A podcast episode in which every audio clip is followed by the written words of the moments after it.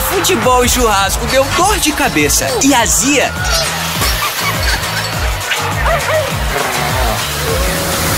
Sorrisal Duplação, a dupla que alivia. Não adianta não, suplementação cavalo forte, uma boa alimentação, explode. Olha a disposição dessa égua. Essa é a audaciosa color, a égua do Mardônio Fi. Olha aí, início do tratamento, ela estava mais de 10 meses parada, olha como é que tava a pelagem feia. Aí já era 60 dias depois, foi feito um vermífico, ela já estava comendo uma raçãozinha, um volumozinho, água de qualidade, e ela já foi melhorando aí. Mas agora olha isso, com 120 dias, olha a disposição, olha a coloração dessa égua. Olha como os pelos ficou lindo, brilhoso, maravilhoso. Ah, não, não adianta não. Suplementação cavalo forte, uma boa alimentação, explode. Olha a disposição dessa égua. Se você gostou desse vídeo, segue o nosso Instagram, porque tem muito conteúdo bom e de qualidade aqui para você. Tamo junto! Pessoal, passando por aqui para falar para vocês da ótica Nossa Senhora das Dores. Simplesmente a melhor ótica de Monteiro toda a região de Monteiro e ainda de várias cidades, que a Ótica Nossa Senhora das Dores não para de crescer e de abrir filiais também. Lá na Ótica Nossa Senhora das Dores você encontra as melhores marcas para óculos e também exames de vista semanalmente. Na Ótica Nossa Senhora das Dores, eles dispõem das melhores marcas de óculos, armações. Então, se você quer cuidar da sua visão da melhor forma, corre para a Ótica Nossa Senhora das Dores, que lá a qualidade faz a diferença galera, que é, a gente tá com, com um sinal excelente da EVCnet. EVCnet que era a Cariri Web, manteve a mesma equipe competente, excelente na cidade de Monteiro e região. E agora o nome da Cariri Web agora é EVCnet. Então, provedor internet não tem outro, é EVCnet. Procura a melhor que você vai ter a melhor internet para você, para sua família. Bom demais supermercado na cidade de Monteiro. Você faz umas compras boas gastando pouco dinheiro. O dia B é o dia o mais barato do mês. Tem entrega em domicílio, facilita pra vocês. Com melhor atendimento que satisfaz o freguês. Aqui nós temos o preço mais baixo da região. São dois dias de oferta pra toda a população. Bom demais supermercado em ofertas é campeão. É no centro de Monteiro, ao lado da igreja matriz. Quem entra neste mercado sai satisfeito e feliz. Tem a maior variedade, isso todo mundo diz. Bom demais supermercado na cidade de Monteiro. Você faz umas compras boas gastando pouco dinheiro. Bom demais supermercado na cidade de Monteiro. Você faz umas compras boas gastando pouco dinheiro.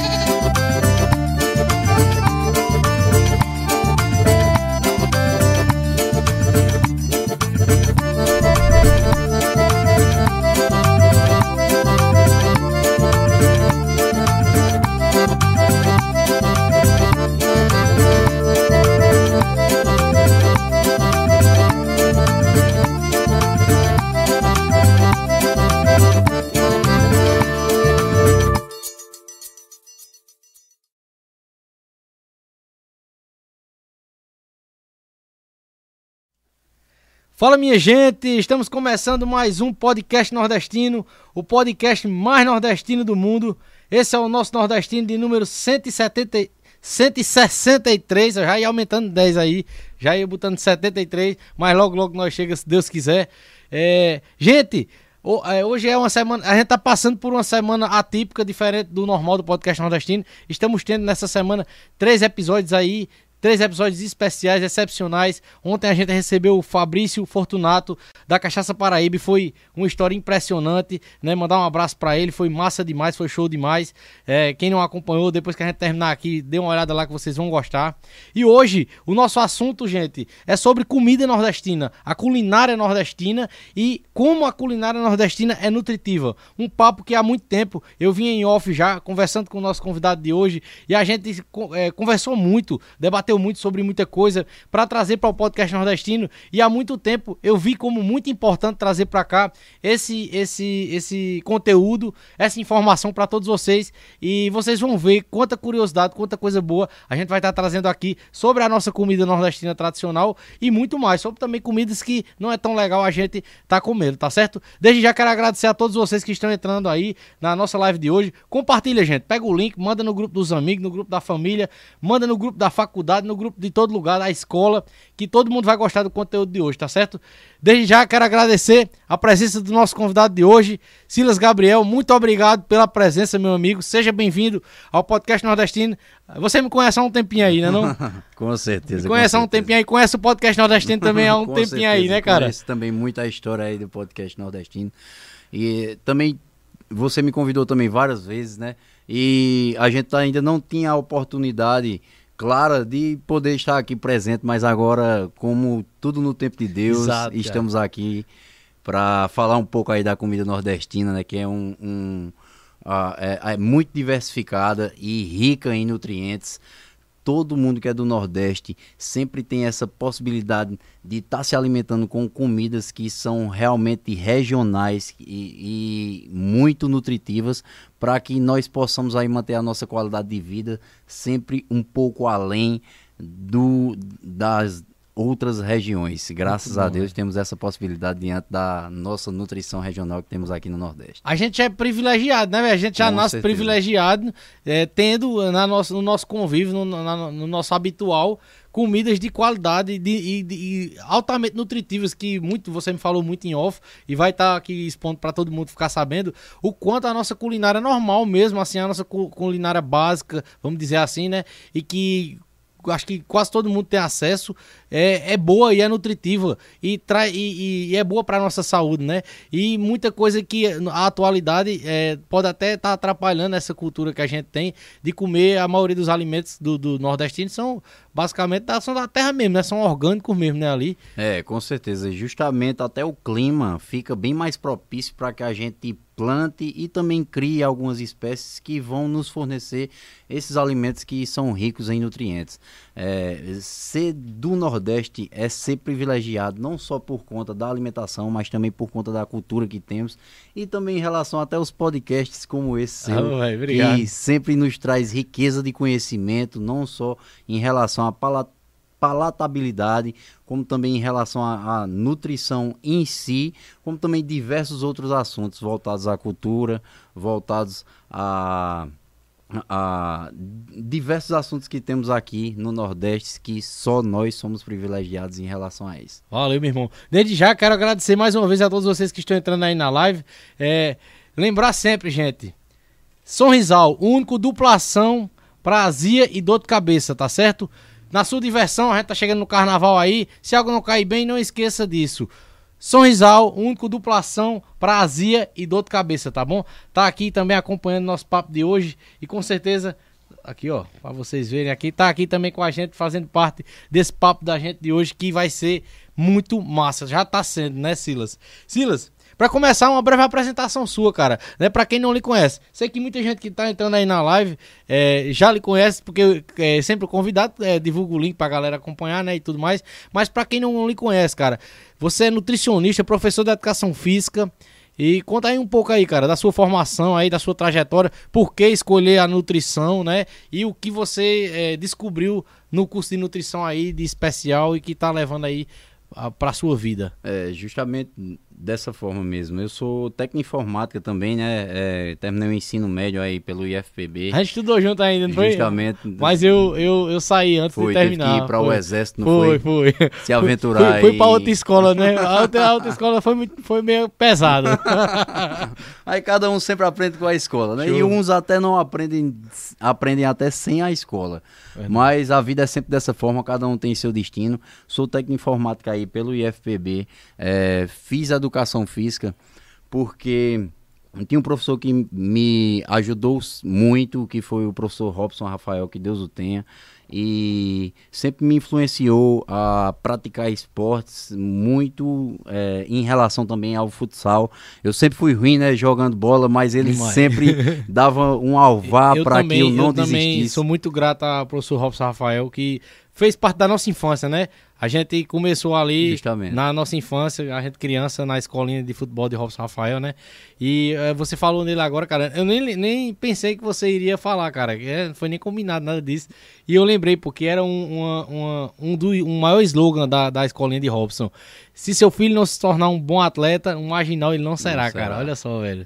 Ele, de onde ele estiver, com certeza ele tá orgulhoso da gente aí, do que a gente com tá certeza, fazendo, né, cara? Com certeza. Ele que deu o pontapé aí para me partir para a educação física, mas o que me, me fez mais ir para a educação física foi simplesmente pensar que eu não teria que estudar muito para fazer educação física, né? Que muitos alunos gostam sempre da educação esporte, física né? em si.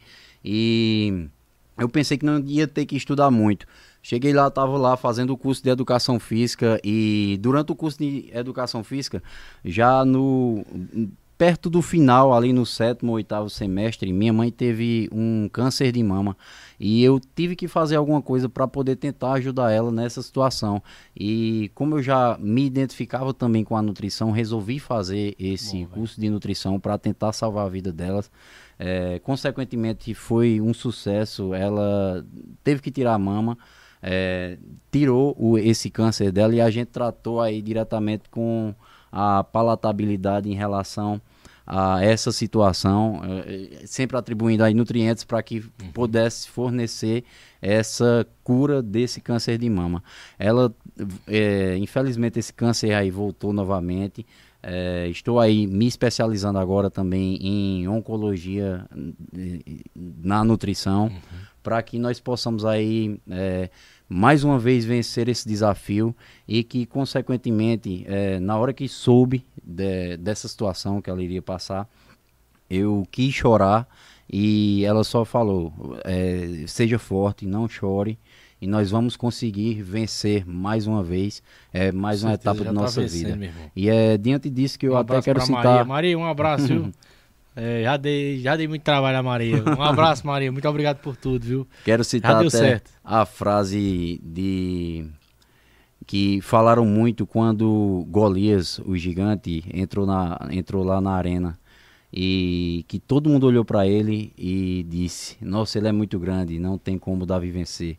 E Davi simplesmente olhou para ele e disse: Nossa, ele é muito grande, não tem como eu errar.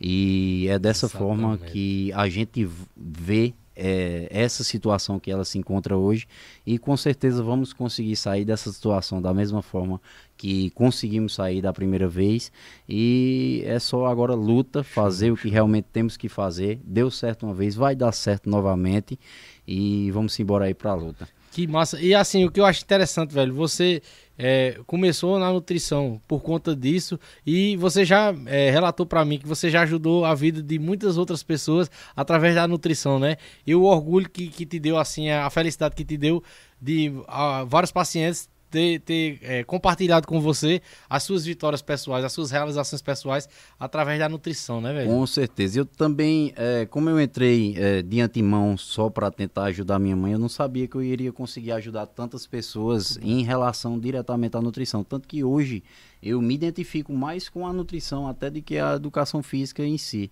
É, salvar vidas hoje é o meu papel real.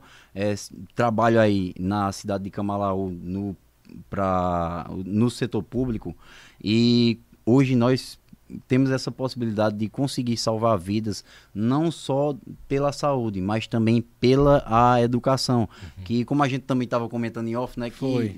nutrição em si voltada à educação, como também na assistência social, são profissões novas, né? Hoje, hoje tá, Isso. né? Eu achei É, interessante, velho. São profissões novas e que, consequentemente, Uhum. a gente sempre está tentando atribuir com essas profissões novas para que nós possamos aí melhorar a saúde e a qualidade de vida de qualquer pessoa, seja diante de crianças, como também idosos, como também de pessoas de baixa renda que tem sempre Uhum. que estar ali na assistência social, né? É. Como também eh, pessoas que possuem alguns tipos de deficiência, que tem essa, eh, tem que ter essa seletividade em relação a nutrientes para poder agregar e melhorar a saúde e qualidade de vida desse tipo de pessoal. Muito bom, Não né? só para quem realmente vai diretamente ser atendido no hospital, mas em qualquer área da vida, hoje é necessário ter um nutricionista para que a gente possa aí ofertar a qualidade em relação aos alimentos, aos nutrientes que são necessários.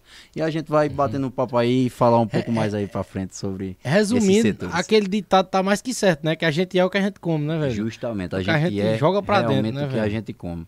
Muito bom. E se velho. a gente come mal, a gente vai estar Aham. mal, literalmente. Se a gente come bem, a gente vai estar bem, literalmente também.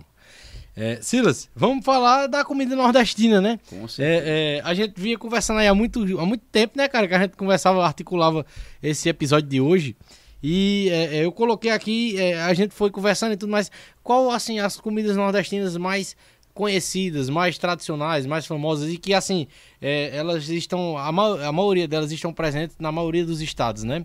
A gente tem uma unanimidade, claro, não vou citar esse nome agora porque nós vamos falar muito, muito, vou falar logo do nosso cuscuz, né? Que com certeza em todos os estados do Nordeste o cuscuz está presente, né? De suas várias formas. Mas o que é, é, é, gera o cuscuz, que é o milho, né? O cuscuz é um derivado do milho, não é isso? O milho, ele, ele, ele tem um leque, cara, de alimentações para o nordestino que é muito Rico interessante, demais. né, velho? Não E- só de nutrientes, Aham. mas também em relação à variedade que ele tem a Exato, possibilidade de ser Ó, eu, feito. eu, eu, eu coloquei aqui poucas coisas assim, cara, que o, que o milho vem do milho, pamonha, canjica, munguzá, bolo, orelha de pau, que é o bolo de caco, xerém, polenta, né, e o grande cuscuz, né, e Pipoca, milho assado, milho Exatamente, olha o cozido, tanto, são velho. de várias diversidades. Antes e da- o solo também daqui do Nordeste Isso já eu é propício eu ia falar, literalmente para essa produção de milho. Então, é, com essa variedade de diversos alimentos que temos, se a gente plantar milho aqui, amanhã a gente vai comer alguma coisa, amanhã, depois de amanhã a gente vai comer outra coisa, tudo derivado do milho que a gente está plantando diretamente aqui, na- na- não só na nossa região, ou até no quintal de casa, se você quiser plantar milho, todo dia você vai ter um alimento diferente. E é normalmente essa, diversifi essa diversidade que precisamos para não enjoarmos do que a gente come todo dia, porque é muito ruim e é sempre o que o pessoal também pede em clínica para que é, é, eu não quero comer pão com ovo todo dia. Então beleza, a gente não vai comer só pão com ovo. Vamos tentar botar um bolinho de milho aí também, com ovo, ou um bolinho de milho com queijo, ou uma canjica, ou uma pamonha com queijo, para que a gente possa sempre variar e não deixar o nosso paciente enjoado daquilo que ele está fazendo todo dia. Muitos também têm essa tendência de, de ver a dieta pelo, pelo lado ruim, mas a gente com essa variedade do milho pode deixar a dieta muito boa, botando comidas para que seja realmente seletiva para cada pessoa que está ali. A gente sempre tem que estar lá verificando se realmente aquilo vai ser identificado para ele, porque é um exemplo claro que eu posso dar. Se a gente tem gente que gosta de milho, mas tem gente que não gosta de pamonha, tem gente que não gosta de bolo de milho, tem gente que não gosta de cuscuz é muito difícil ver, Não, é. mas às vezes ainda tem. dizer, tem gente que não gosta de cuscuz, Mas é quem não gosta de difícil, cuscuz é eu não muito confio não. difícil. é muito difícil, mas às vezes a gente encontra. Mas, rapaz, interessante demais. E eu, eu- voltando para a questão do milho, Cícero, você tinha falado em office aí, é, como é interessante essa. essa o, o milho, no caso, ele é um, um, um, um alimento muito fácil de produzir no nosso Nordeste. E eu acho que é unânime, cara. Eu acho que no nosso Nordeste inteiro, é, ele é fácil de, de vir no solo do Nordeste inteiro, É, né? em qualquer região, seja no Cariri. Sertão, em qualquer região ele vai ser fácil. É claro que Uhum. alguns, algumas regiões eles vão ter mais facilidade na produção do mesmo, mas em outras regiões vai ter um pouco menos. Mas sendo no Nordeste, sempre a gente vai ter essa atribuição de produzir um pouco mais comparando às outras regiões. Nu- Nutricionalmente, o milho em específico, pra gente já saber tudo que é derivado do milho, vai ter essa, esse valor nutricional de qualidade. O que é que o milho traz de bom pra gente, nutricionalmente? Nutricionalmente, ele traz carboidratos bons, né? Ele traz também proteína, que muita gente só procura proteína aí diante do ovo, diante do frango, diante da carne, mas o milho também possui proteína. Tanto que não é muita proteína que o mesmo possui. Diante de 100 gramas de milho, ele vai ter ali 4 gramas de proteína. Mas a gente sempre agregando um exemplo claro que eu posso sempre dar em relação ao café da manhã. O café da manhã, o que acontece com o nordestino? É, normalmente, é, quando a gente acorda, a maioria das pessoas né, do Nordeste acordam, tomam um cafezinho com um bolo, pão, ou bolo, pão Bolacha também. e né? bolacha. Os três, sempre. Acorda, vai tomar um cafezinho, vai tomar o quê? Pão, bolo e bolacha, com o café. Diante disso, uma hora ou uma hora e meia depois, vai estar com fome novamente. Por quê? Porque a gente ali está aderindo apenas o carboidrato. Se a gente comer simplesmente só o café com o cuscuz, como ele tem um pouco de proteína, mesmo que seja 4 gramas quando a gente comparado a 100, vai ser pouco, mas vai ter mais do que pão, bolo e bolacha que a Olha gente só, sempre tem velho. disponível. Ele vai dar um pouco mais de saciedade e a gente vai sentir fome ali o quê? A duas horas e duas horas e meia. Então o que é que a gente recomenda sempre comer aí no café da manhã? Dá uma misturada no cuscuz ou no derivado de milho, seja bolo, seja canjica, e colocar também ali um queijinho ou colocar um ovo para aumentar essa oferta proteica para que a gente possa se sentir um pouco mais saciado e não coma só apenas o pão, bolo e bolacha. Por quê? Porque a gente comendo só o pão, bolo e bolacha em uma hora uma hora e meia, a gente vai fazer o quê? Vai comer novamente. E o que é que tem mais fácil diante da casa do nordestino? Pão, bolo e bolacha. Aí a gente vai comer o que novamente? Pão, bolo e bolacha.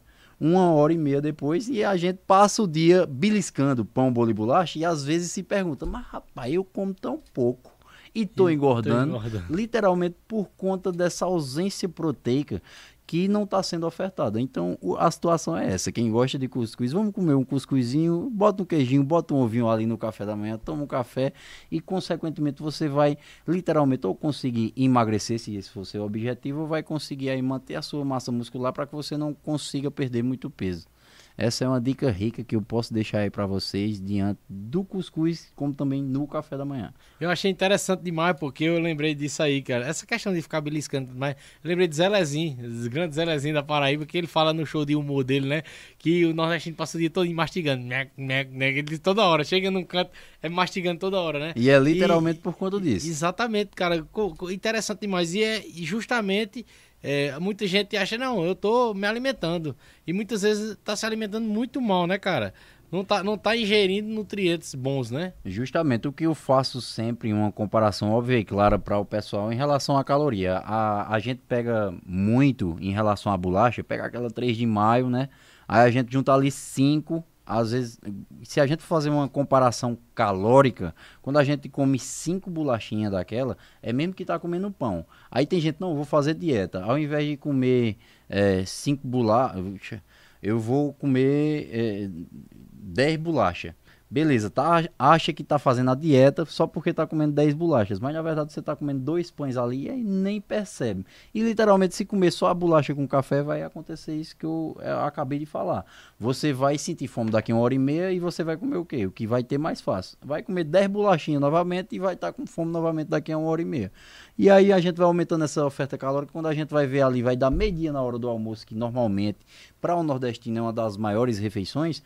É, a gente já tem consumido aí praticamente quase toda a quantidade calórica que nós deveríamos ter consumido no dia, dia apenas todinho. de manhã. Tá só por aí, conta ninguém- dessas beliscadas em de 10 em 10 bolachas que a gente vai consumindo ali com café. Uhum.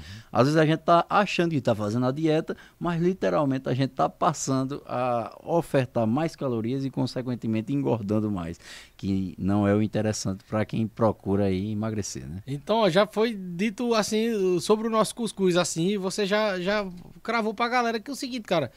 O cuscuz, ele é tão, ele é, ele é tão bom, cara, que através dele você pode emagrecer através do. Com do- certeza, E com a- certeza. além disso, emagrecer com saúde, né? É, mas vamos sempre tentar manter Se nutrindo é, bem. É, vamos sempre tentar manter é, é, essa fala em relação ao cuscuz. Não vamos Ah. comer muito cuscuz só porque eu tô falando Tudo demais isso. é veneno. né? Justamente, tudo demais é veneno, literalmente. A gente tem que se policiar sempre e o real intuito é sempre procurar um profissional para que ele possa lhe indicar tanto a quantidade de cuscuz como também eh, a forma que você vai consumir o mesmo. Muito bom. É, lembrando, gente, que mandem perguntas aí, vai surgir alguma curiosidade para vocês aí sobre a alimentação de vocês, sobre a nutrição da alimentação de vocês. Mandem aí perguntas aí que eu vou estar vendo aí, tá certo? E a gente vai estar perguntando aqui ao Silas aqui. A- aproveita aí, viu? Que a chance é essa aí de vocês terem a boa informação aí, a informação técnica com quem entende de nutrição, tá bom? Lembrando, gente, que Sorrisal é o único duplação para azia e dor de cabeça, tá certo? Continuando, Silas, é, falamos é, é, é, do milho, era necessário demais, cara. Achei muito interessante. Falar do milho, de todos, tu- tudo que é derivado do milho, né? E do principal que é o nosso cuscuz, que eu, eu não sei, eu até procurar saber disso, que eu devo saber disso. Eu, eu era para estar sabendo disso. Se o cuscuz é patrimônio já em algum lugar do Nordeste. Eu se não for ainda tem que ser, porque né, o cuscuz é a nossa cara, né? E, e assim, eu, eu acho que ele é uma unanimidade mesmo, né? no- Nos nove estados Nordeste aí. si. A galera de todo lugar come cuscuz e gosta do cuscuz de todo jeito. E, e- e cada estado também tem sua forma de, de comer o cuscuz, né? É, tem outros pratos tradicionais do nosso Nordeste, né? Inclusive, é, é, é, na parte de carnes, na parte de, de, de pecuária, né, do nosso Nordeste, a gente tem, eu acho que é, hoje outros estados já devem ter a cultura da caprinocultura, mas aqui no Nordeste, eu Muito acho que forte. principalmente aqui no nosso Cariri Paraibano, na Paraíba, tem recorde, sabia? De caprinocultura e de também de, de cabras leiteiras e- e, e- e na produção de leite, na produção de carne de abate. E assim, o, o- a carne de bode eu já vi, né? E já, já foi até é, é, repercussão nacional já. Pessoas que trataram a carne de bode ligando ao Nordeste com preconceito, com xenofobia mesmo, né? Eu não esqueço, até foi já assunto em outro, em outro podcast nordestino isso, daquele programa Master- Masterchef, né? Que o pessoal vai lá fazer culinária e tudo mais, que um, um- uma pessoa que era é, é, jurada lá, não atualmente, né? Há um tempo já, bastante tempo, é, falou que a carne de bode é um prato de fome aqui no Nordeste, cara. Aí eu queria que você, é, é, assim, o que é que você acha disso, de alguém dizer um negócio desse Não, assim? xenofobia sempre Exatamente, é, a gente tem que lidar como crime e o negócio é a denúncia sempre. E é, é praticamente uma pessoa desinformada que Exato, vai dar uma é. informação dessa, porque, pelo amor de Cristo. Até em Portugal temos pratos lá também de bode, que é um exemplo, o carré. O carré é, é feito das costelas. Nas costelas em si, tanto dos animais como também dos seres humanos, a gente sempre tem as costelas verdadeiras, as faltas e, a- falsas e as flutuantes. Nas flutuantes, como a gente não não tem muitos movimentos, então ela é uma carne sempre mais mole.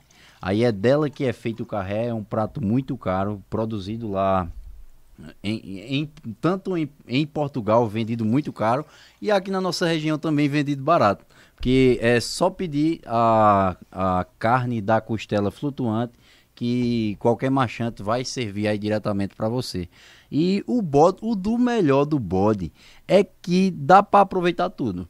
Tudo do bode a gente pode Tanto pra consumir. comer quanto Tanto- artesanato, com um monte de justamente. coisa, né, velho? Se não for comer, tem ali a pele. A pele a gente já pode fazer um tapete, pode fazer um chaveiro também ali com os pés, Exato. com a pata que a Já gente estava até muito já, comentando é. em off também, né? Aham. E que é, toda carne do bode a gente vai poder consumir. E, inclusive um prato regional aqui também do Nordeste é a buchada, né? Muito nutritiva, que onde a gente utiliza todas as vísceras em si do bode para que nós possamos fazer essa buchada. Diante, pegamos aí o bucho e também a- as tripas do bode para que a gente possamos fazer enroladinho e dela rica literalmente em nutrientes, onde a gente utiliza fígado, onde a gente também utiliza o rim do bode, né? Onde cada parte dessa que foi citada em relação às vísceras do bode, ela tem uma quantidade de nutrientes, seja ela de micronutrientes como também de macronutrientes, proteínas, carboidratos e lipídios, e vitaminas e minerais dispostas nessa buchada, como também em qualquer parte que esteja aí da carne do bode que pode ser ofertada. Por isso que muita gente tem essa produção, não só em casa, como também em sítios, né, em, em, pequena escala, e que qualquer um pode hoje comprar ou criar um bode, mesmo que seja dentro de casa também. É muito interessante, velho, porque muitas famílias do Nordeste, eu acho que por muito tempo, eu acho que até hoje ainda acontece isso, garantiu a subsistência e a sobrevivência né, na parte de alimentação, justamente com o milho, justamente com a criação, com, certeza, né, com a caprinocultura e, e, e, os animais para o consumo próprio. E assim, é, assim o, o bode, o milho, matou a fome e mata, eu acho até hoje, de muitos nordestinos, de muitas famílias nordestinas, né, por aí. E de uma forma nutritiva, né, cara? De uma forma nutritiva. Isso, isso já que eu ia salientar sobre isso, dessa forma nutritiva, porque é como a gente tava falando, se a gente come coisas boas e aí tá produzindo o seu próprio alimento sem utilizar nenhum aditivo, né, que é normalmente o que a gente vê em indústrias e que literalmente está invadindo bastante também aqui no Nordeste essas comidas é, que são ultraprocessadas, industrializadas e que, consequentemente, estão invadindo o nosso Nordeste e tirando a palatabilidade desses alimentos que realmente podem nos fornecer nutrientes necessários para que nós possamos ainda continuar com saúde. Por isso tem, está sendo desenvolvido muitos tipos de doenças como câncer, diabetes, hipertensão, por conta desses é, ultraprocessados que nós estamos consumindo mais literalmente do que esses alimentos naturais que antes produzíamos em larga escala e consumimos também em larga escala. Por ser mais fácil de fazer, é, preparo mais rápido, por questão de valor, também de preço, né?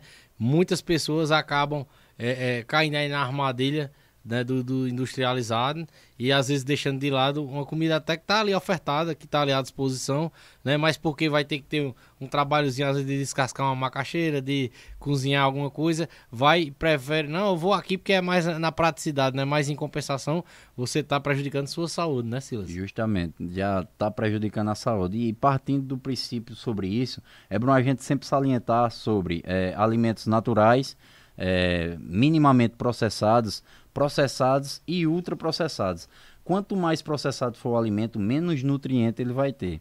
Então, quanto menos nutriente ele tiver, mais maléfico à nossa saúde ele vai ser. Então, consequentemente, é melhor a gente sempre optar por esses naturais, se possíveis até é, fazer plantios em casa ou criar os animais para que possamos consumir diretamente. Quanto mais natural, sempre melhor. Muito bom, velho. É, outra, outros alimentos né, que eu coloquei aqui que também são, são é, tradicionais aqui do nosso Nordeste. Tem a fava, o feijão verde, né? Eles são, assim, parecidos, né? Porque a fava parece um, um tipo de feijão, né? A fava. Isso. E você tinha me falado assim do, do valor nutricional também Isso, que eles também trazem. do valor nutricional. Pode ver que a fava é um pouco mais amarga, né? O feijão é. verde é um pouco mais amarga, literalmente porque ele vai ter um pouco menos de carboidrato em si. O carboidrato em si, ele nos dá mais palatabilidade. Por isso que muita gente é, às vezes vicia literalmente em açúcar por conta dessa palatabilidade. Tem muita gente que fala, não, eu, meu paladar mesmo é mais pro salgado. Não, meu paladar mesmo é mais pro uhum. doce. E literalmente essas pessoas que têm esse paladar para o doce, eles têm mais probabilidade de ter a diabetes mellitus tipo 2, que consequentemente é um excesso de glicose uhum. que a gente carrega no nosso organismo. A glicose é literalmente transformada em energia é, é, é, a nossa energia, né? A glicose. E quanto mais energia a gente tiver e menos gastar, literalmente a gente vai acumulando essa energia e passando pelo processo chamado de liponeogênese, a gente vai transformando ele em lipídio. E esse lipídio é literalmente a gordura. E a gordura vai ficando sempre localizada. Aí, às vezes a gente está comendo açúcar demais, está comendo é, é, glicose demais e, consequentemente, engordando porque a gente está consumindo mais do que deveria em relação à energia e gastando menos. Aí a gente vai engordando, engordando. E normalmente o que, é que acontece com o ser humano? É, a gente vai é, consumindo sempre mais e não vai percebendo que está engordando. Então a gente vai ali engordando ali 20 gramas por dia e vai passando, beleza, passou 10 dias, tá lá 200 gramas a mais na balança, só que a gente o quê? É imperceptível para nós. A gente só vai ver depois de três meses, depois de quatro meses, quando tá ali um quilinho ou dois quilinhos a mais, né? E vai engordando, engordando, beleza, se desleixa, passou 10 anos, a gente tá ali, chega a obesidade 1 ou até obesidade 2 ou até obesidade 3, sem perceber, de uma hora para outra você percebe, caramba, eu tô gordinho, eu vou começar agora a tentar emagrecer. E literalmente aí vai começar a dieta. Por quê? Porque você está consumindo carboidrato demais e passando a fazer liponeogênese demais para que possa ofertar esse ganho de gordura em excesso e consequentemente o feijão ele vai ter um pouco mais de fibra, né? Esse feijão produzido aqui no Nordeste, como a gente acabou de falar, que é o feijão, feijão verde, verde, o feijão também da fava também, ele uhum. vai ter também um pouco mais de fibra e essa fibra ele vai ajudar também a, também, né? a nossa motilidade intestinal, vai dar mais probabilidade do nosso intestino estar tá funcionando um pouco melhor e é no intestino que a gente faz a absorção desses nutrientes. Se a gente está com o intestino melhor, a gente vai ter literalmente é, o nosso intestino funcionando melhor e a absorção desses nutrientes vai estar tá mais enfatizada para o que vai levar a relação para a nossa saúde e qualidade de vida melhorada. Show de bola, cara. Muito bom, viu? Você tá dando uma aula aqui, velho. Uma aula mesmo. Eu tô só aqui, só, só pescando aqui as informações. Outra coisa, Silas, que a gente conversou em off também que eu achei muito interessante. É, a, claro que a gente tá aqui na Paraíba e, assim, tem alimentos que são é, de origem da Bahia que são muito tradicionais, muito culturais na Bahia, até de, de cultura religiosa, né? Como acarajé, vatapá, um monte de. de que também é utilizado o feijão para a produção É mesmo. verdade. E outra coisa, né, que é uma cultura forte lá, que é a questão da pimenta, que leva praticamente todos esses, esses alimentos levam a pimenta. Eu recebi aqui é, é, no dia do, do podcast especial que a gente realizou, é, da dupla retada de São Rizal, a gente recebeu aqui pessoas de três estados diferentes, sabe? Ceará, Pernambuco e da Bahia. A convidada da Bahia, que foi a Brenda de Sal, a Brenda falou pra gente que praticamente tudo que é feito na Bahia de alimentação, que é ofertado de alimentação, leva a pimenta, né? Ela falou até do, de um prato que ela comeu específico, que foi a dupla retada dela, né? De São Rizal, que era um, um, um, prato que tinha pimenta de goiaba, cara. Eu nunca ouvi falar de pimenta de goiaba. Pra você ver, a variedade. Eles usam tanta pimenta lá que eles produziram uma pimenta com essência de goiaba, goiaba vamos dizer assim, né? massa. né? E aí você me falou que a pimenta, ela tem. traz benefícios nutricionais pra gente também. Traz também. É, é a pimenta ela é rica em capsaicina. Capsaicina é um princípio bioativo que temos aí diretamente na pimenta que ela ajuda a aumentar o nosso metabolismo a Nossa. melhorar diretamente o nosso metabolismo. O que seria aí o nosso metabolismo? Que muita gente diz, ah, vou, vou, vou tentar comer pimenta para acelerar meu metabolismo. Mas o metabolismo ele vai ser literalmente a síntese, que é a junção dos, das substâncias que temos no nosso corpo, né? seja macro ou seja micronutrientes, como também a a quebra desses nutrientes. Então, se a gente está ajudando a aumentar a síntese, como também a quebra, a gente está literalmente ajudando a engordar ou até a emagrecer qualquer tipo de indivíduo. Então a gente tem que saber utilizar essa capsaicina para acelerar nosso metabolismo. Um exemplo claro que eu posso dar. Se eu estou lá fazendo uma dieta para emagrecer, estou consumindo menos caloria, então ela vai ajudar a essa diminuição de caloria. Mas se eu estou lá comendo né? mais caloria. Então eu vou literalmente acelerar esse consumo dessa junção, que é a síntese, como também da quebra. Nossa. E ela potencializa ela, o que está acontecendo com o seu tá, corpo, justamente, né? Justamente. Resumindo, é isso uhum. aí. E ela tanto vai ajudar a engordar como também a emagrecer. Vai depender do que você está fazendo. Um trabalho muito interessante foi também quando eu estava fazendo meu TCC, meu colega Arthur aí, um abraço para o meu colega Arthur, que ah, fez Arthur, o Arthur TCC Campina Grande, que eu conheci. Não, é, um é, é, outro. Ah, é outro, né? Um é Arthur Vaqueiro não, né? Mas vamos dar um abraço para Arthur Vaqueiro aí. Um trabalho muito interessante que ele fez, que é, juntou três grupos de ratos e nele ele sempre ofertava um tinha um grupo que não consumia a pimenta em si para com esse princípio bioativo que é a capsaicina não consumia. Um grupo consumia é, 10 gramas dessa pimenta e o outro grupo consumia 5 gramas. Para ver a e era ofertado para eles uma dieta rica em açúcar tanto que a gente fazia uma mistura lá de Coca-Cola de biscoito recheado, tudo para que o rato pudesse é, engordar durante esse processo. E nele foi visto que o rato que conseguiu consumir aí 5 gramas, ele conseguia é, ganhar menos peso do que o que não consumia 5 gramas. E o rato que conseguia, que consumia 10 gramas, ele consequente, consequentemente conseguia ganhar menos peso do que os dois. Então a capsaicina estava fazendo o quê? Estava fa ajudando nesse processo de emagrecimento do mesmo, para que é, essa velocidade do metabolismo fosse um pouco mais acelerada e que, consequentemente, fosse melhorada para é, esse intuito que ele já tinha.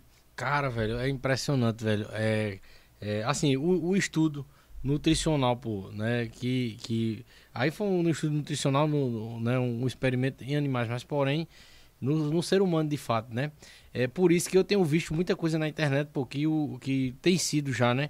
os profissionais, eu acho que vai aumentar muito mais, cara, a ser os profissionais mais requisitados e mais procurados para a saúde humana, os, os, os relacionados à saúde mental, os profissionais relacionados à saúde mental e à saúde nutricional.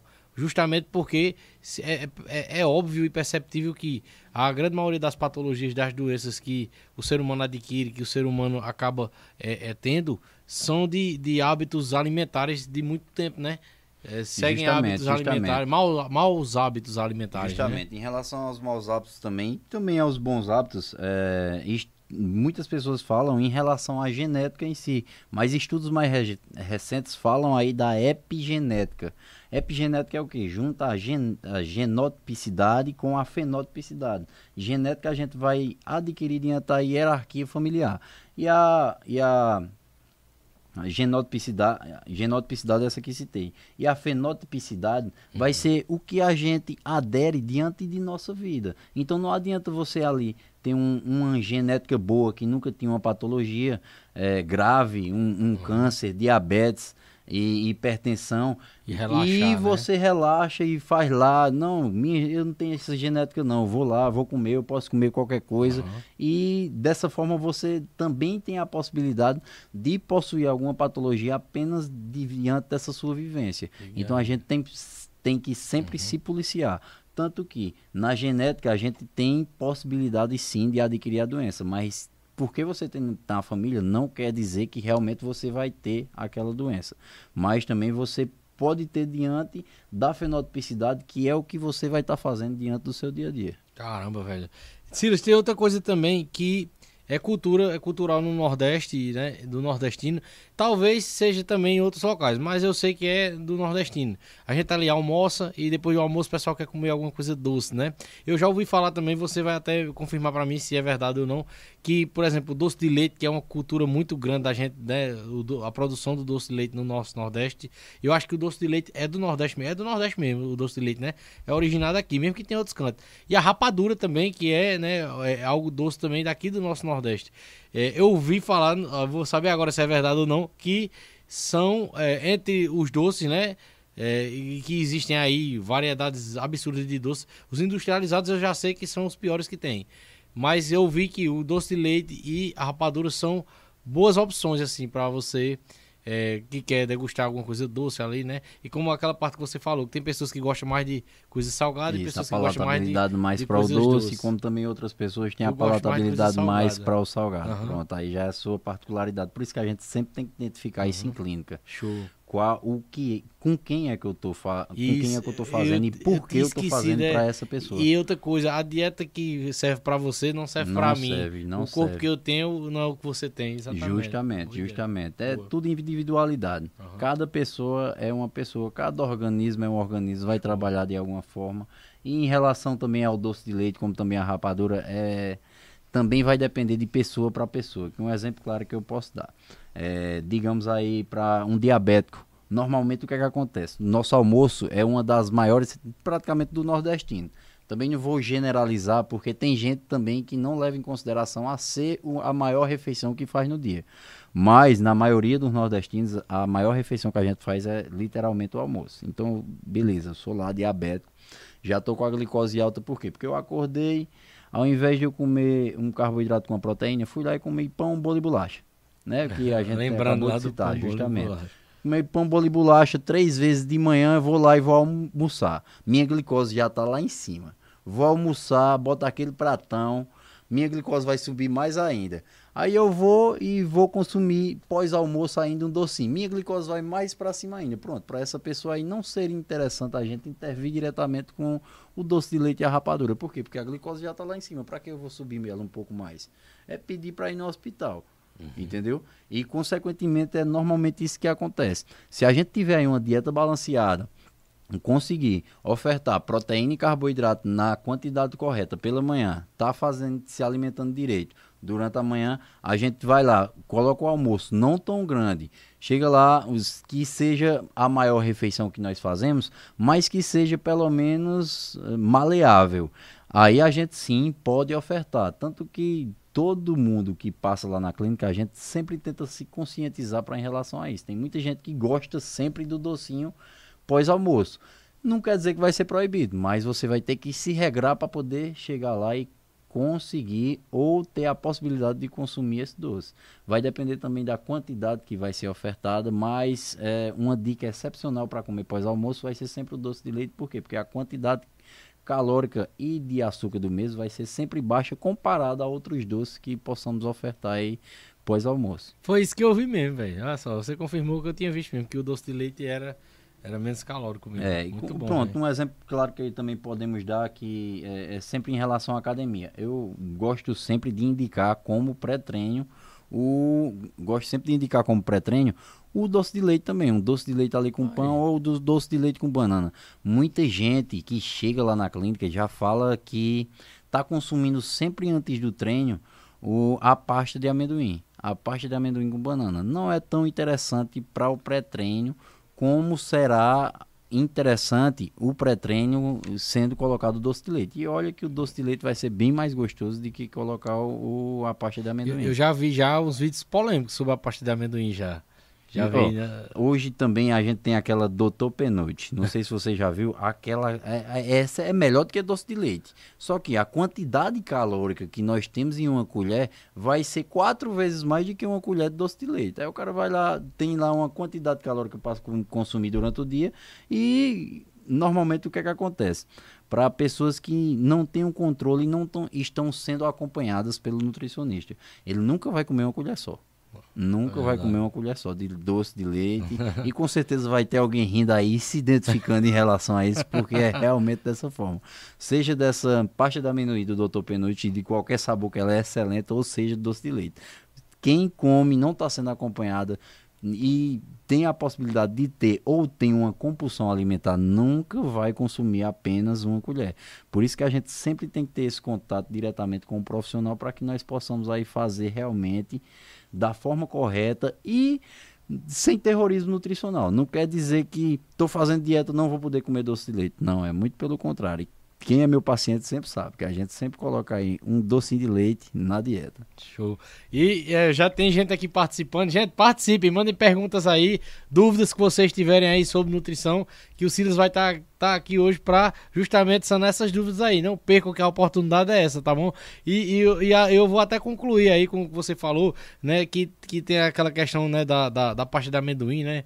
E tudo mais. A pasta de amendoim, essa pasta de amendoim, ela, no caso, é um produto mesmo, né? É. Pronto. E aí, gente, eu vou, vou deixar aqui a dica do nordestino.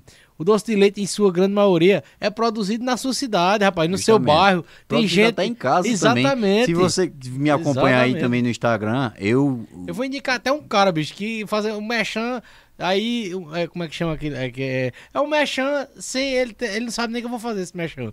é um cara ali de ouro velho pra prata, cara. Ele faz um doce de leite muito bom, velho. E ele vende pra caramba o doce de leite, viu? É muito bom o doce de leite dele. Show de bola. Um dia, um dia eu comprei uma lata desse tamanho lá, de doce de leite. e com certeza não comeu só uma colher, né? Depois da almoço. Mas também no meu Instagram, se vocês puderem acompanhar lá. Também tem eu ensinando a fazer você a você fazer o doce de leite em casa. Muito bom. A gente é vai chegar nisso aí, cara. A gente vai chegar nisso aí. Que tá muito interessante seus conteúdos lá no Instagram, velho. Inspirado em você, cara. Inspirado em você. Oxente, a gente vai chegar nisso aí. A gente vai chegar nisso aí. Gente, comentem aí. Eu tô vendo que já tem uns comentários aqui. A gente vai estar tá vendo os comentários de vocês. Tá certo? Silas, É, é, eu botei vários, vários, vários alimentos aqui. Se você quiser falar sobre algum desses aqui que eu vou falar aqui, ó. Baião de dois, tripa, rubacão, arroz de leite, acarajé, já foi falado já. Cabeça de galo, né? A tapioca a gente vai falar. A tapioca já tá no mundo todo, cara. Não é só no Brasil todo, não. E é do nosso Nordeste, né, cara? A macaxeira, que algumas pessoas chamam de aipim, mas macaxeira é melhor, chama de macaxeira. é, é, pé de moleque, paçoca, caranguejo, que também é, é da nossa terra. O pirão, né? É, aí eu falei da rapadura, né? O feijão verde a gente falou também. O queijo de coalho, que é da cultura dali dos produtores de leite, né? Inclusive o queijo sai tanto do, do- da, da parte da pecuária do gado, como também do, do da caprinocultura, né, cara? Tem É, queijos aí é, sofisticados, viu? Que é produzido pela caprinocultura. Justamente, justamente. Principalmente da, aqui também na região, é, é, tanto na caprinocultura como também na, na parte da- das vacas. Exato. Também, né? Como é chamada das vacas? É capri- pecuária mesmo. Pecuária em exatamente. si, né? Uhum, Os criadores de vaca de leite. É, é muito interessante, eu estava conversando também com o Walter aí da Prata e ele estava me explicando muito bem essa situação em relação aos queijos que são produzidos de, de vacas, que dependendo da espécie da vaca, vai tanto vai dar mais leite, que é, é uma parte muito interessante também, em relação que muita gente também me pergunta, é, quantos é, quilos de água eu, eu vou poder consumir? Mas né, é, quantos quilos de leite eu vou também poder consumir? Mas aí também vai variar quantos quilos de líquido, né, que a gente vai poder consumir de cada alimento. Mas o líquido, o peso dele em si, ele sempre vai variar. Igual a gente for medir aqui uma quantidade igual de uma vitamina de banana e, e a mesma quantidade em relação a litros de água. A vitamina literalmente ela vai ter mais densidade e, mais, e vai pesar mais. Em algumas espécies de vaca também vai ser da mesma forma, entendeu? Que é a situação da vaca holandesa e da vaca Jersey. A vaca holandesa, ela produz 10 litros de leite para fazer 1 quilo de queijo. Já a vaca Jersey, ela produz 7 litros de leite para produzir um queijo. Aí muitas Interessante, pessoas vão lá, vê a vaca, acha a, a vaca holandesa um pouco maior, vai querer comprar a vaca porque ela está produzindo mais leite, né? E que, consequentemente, na verdade, quando a gente for fazer o cálculo, ela vai produzir menos queijo do que a vaca Jersey. Então, consequentemente, são sempre áreas específicas e que cada vaca em específica também, dependendo também da, do processo que é levado para ser produzido aquele queijo, vai variar o tipo de queijo e quanto mais processos que ele passar, consequentemente, mantendo sempre é, é, a regularidade desses processos, mantendo a quantidade de nutrientes e aumentando a palatabilidade em relação ao que é adicionado mesmo em relação à gordura, que é um exemplo claro. Quanto mais amarelo o queijo, mais gordura ele vai possuir, como também um pouco menos de proteína também ele vai possuir. Mas aí vai da palatabilidade e do gosto de cada um, como eu falei, em relação à individualidade. Muito bom, velho. É, é, Outra, outra questão também que eu tinha colocado aqui pra gente, e você tinha me falado em off também, né? Sobre a carne de sol. A carne de sol foi assunto de um podcast nordestino aqui. Eu assisti, O assisti. podcast nordestino do dia 26 de janeiro, que foi com o grande Beethoven Picuí. Um abraço pro Beethoven, que o cara é chefe, especialista em churrasco, especialista em carne, em carne de sol principalmente, né? Posso ter ideia, cara, eu fiquei impressionado que eu, fiquei, eu descobri aqui no ao vivo, né? A- aquela, aquela fama que a cidade de Picuí tem, né? De ser a cidade da, da carne de sol, vem da família do Beethoven, cara. Que massa. O, o- o bisavô dele, os avós dele, os pais dele começaram essa cultura da carne de sol, começaram a espalhar essa cultura para outros, outras, outras cidades, para outros estados. E é, é tanto que hoje o Beethoven está em Juazeiro do Norte, mas ele morava em Recife. E lá tem um restaurante muito famoso da carne de sol da- é, e a carne de sol de Picuí. E o pessoal de Picuí, em João Pessoa tem, em Campina Grande tem. Isso é massa demais, velho. A carne de sol, Silas. É, é, é também um, um- Devia ser, né? E, e é um patrimônio também do nosso Nordeste. É a cara do nosso Nordeste. do Que em outras regiões até copiaram é, essa relação da carne de sol e colocaram outros nomes, como carne seca, né? Ele explicou aqui, ele explicou aqui. E ele explicou que a carne de seca, a, ca- a carne seca e a carne de charque não é a carne de sol. Olha só. E ele falou também o seguinte: a carne de sol de verdade, cara, é uma carne nobre. E é, é a carne nobre do nordestino. E ele falou que a carne é, é, de sol, ela é a de verdade, ela é extremamente saborosa. Só que em muitos lugares, pela o mau preparo dela, faz com que muitas pessoas não gostem ou achem que ela não é uma carne nobre, né? E sobre a Bacana. parte nutricional da carne de sol, Silas. Ah, A carne de sol em si, é, o que é que acontece com a carne de sol? Se a gente pegar uma carne de sol e uma carne normal abatida na, na mesma hora, ela, a, a, a- carne abatida na mesma hora, ela vai apodrecer bem mais rápido. Por quê? Porque a gente, é, ela vai possuir mais atividade de água. O que é atividade de água? Quanto maior a atividade de água, mais micro-organismos vão poder se desenvolver lá. Então, se a gente está dando possibilidade de micro-organismos se desenvolverem, então ela vai ter a possibilidade de apodrecer mais rápido, entendeu? Ah, o que é que acontece com a carne de sol? A carne de sol, ela como ela vai ter menos atividade de água, ela vai ter mais meia-vida. O que é meia-vida? É como se fosse o vencimento da carne. A- a- o vencimento da mesma vai demorar um pouco mais. Então, consequentemente, a gente vai ter mais possibilidade de deixar ela lá é, guardada para que nós possamos consumir ela por mais tempo, que é o mais interessante. Um exemplo claro, para pessoas que abatem um animal diretamente em casa. Não é interessante abater um animal e consumir na mesma hora. Por quê? Porque nos outros dias eu não vou ter a possibilidade de abater outro animal. Aí a gente vai, tenta fazer, é, é, passa por esse processo para se transformar em carne de sol para que nós possamos utilizar por mais tempo. Processo de conservação. Justamente. né? Quanto mais conservado, mais tempo eu vou poder consumir a mesma sem abater um animal. E o Beethoven trouxe aqui, olha só, a, a sua informação casou com a informação do Beethoven, que ele falou que existem as formas de conservação que não tiram a, a- nutrientes. é, não tiram justamente. os nutrientes e que também não tiram o sabor, né? A qualidade do sabor da carne, né, Justamente. cara? Muito bom, velho. Muito E é bom. muito interessante também essa parte, porque às vezes até o maus tratos com o animal diminui a qualidade dos nutrientes em Nossa. relação a, a... Estressa, né, o animal. Justamente, vai aumentar a quantidade de cortisol, aumentando a quantidade de cortisol, um exemplo claro que eu posso dar, vou matar um porco, vou matar um bode, ele tá lá passando por algum tipo de estresse, ele vai levar lá a pancada, já percebeu que vai falecer, e ele começa a enrijecer o músculo, isso aí já atrapalha na, na morte do mesmo para que esses nutrientes já fiquem mais retidos em si e consequentemente não sejam ofertados por completo.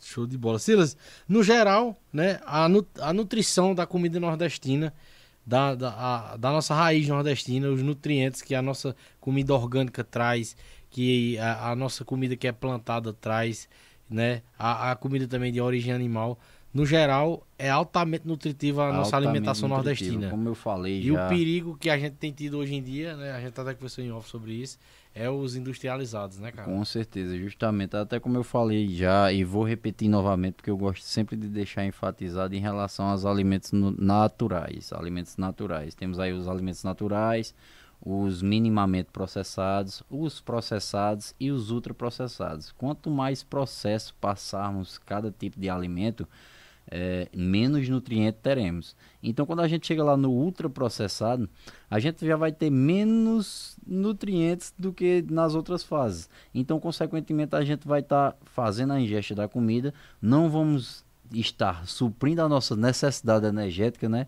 E também as nossas necessidades dos micronutrientes, vitaminas e minerais. Porque o que eu sempre gosto de comparar é que temos aí os macronutrientes que irão nos dar energia, os carboidratos, lipídios e proteínas, eles vão nos dar energia. E os micronutrientes, que são as vitaminas e minerais, eles não vão nos dar energia, mas eles vão deixar nosso corpo funcionando melhor. Porque o que é interessante para quem quer emagrecer e para quem quer ganhar massa muscular ou para quem quer mudar o seu corpo em si, melhorar a sua saúde ou qualidade de vida, não é como o seu corpo tá. Eu sempre falo isso em clínica para deixar o paciente bem ciente. Não é como você tá, é como seu corpo está funcionando para você estar tá desse jeito.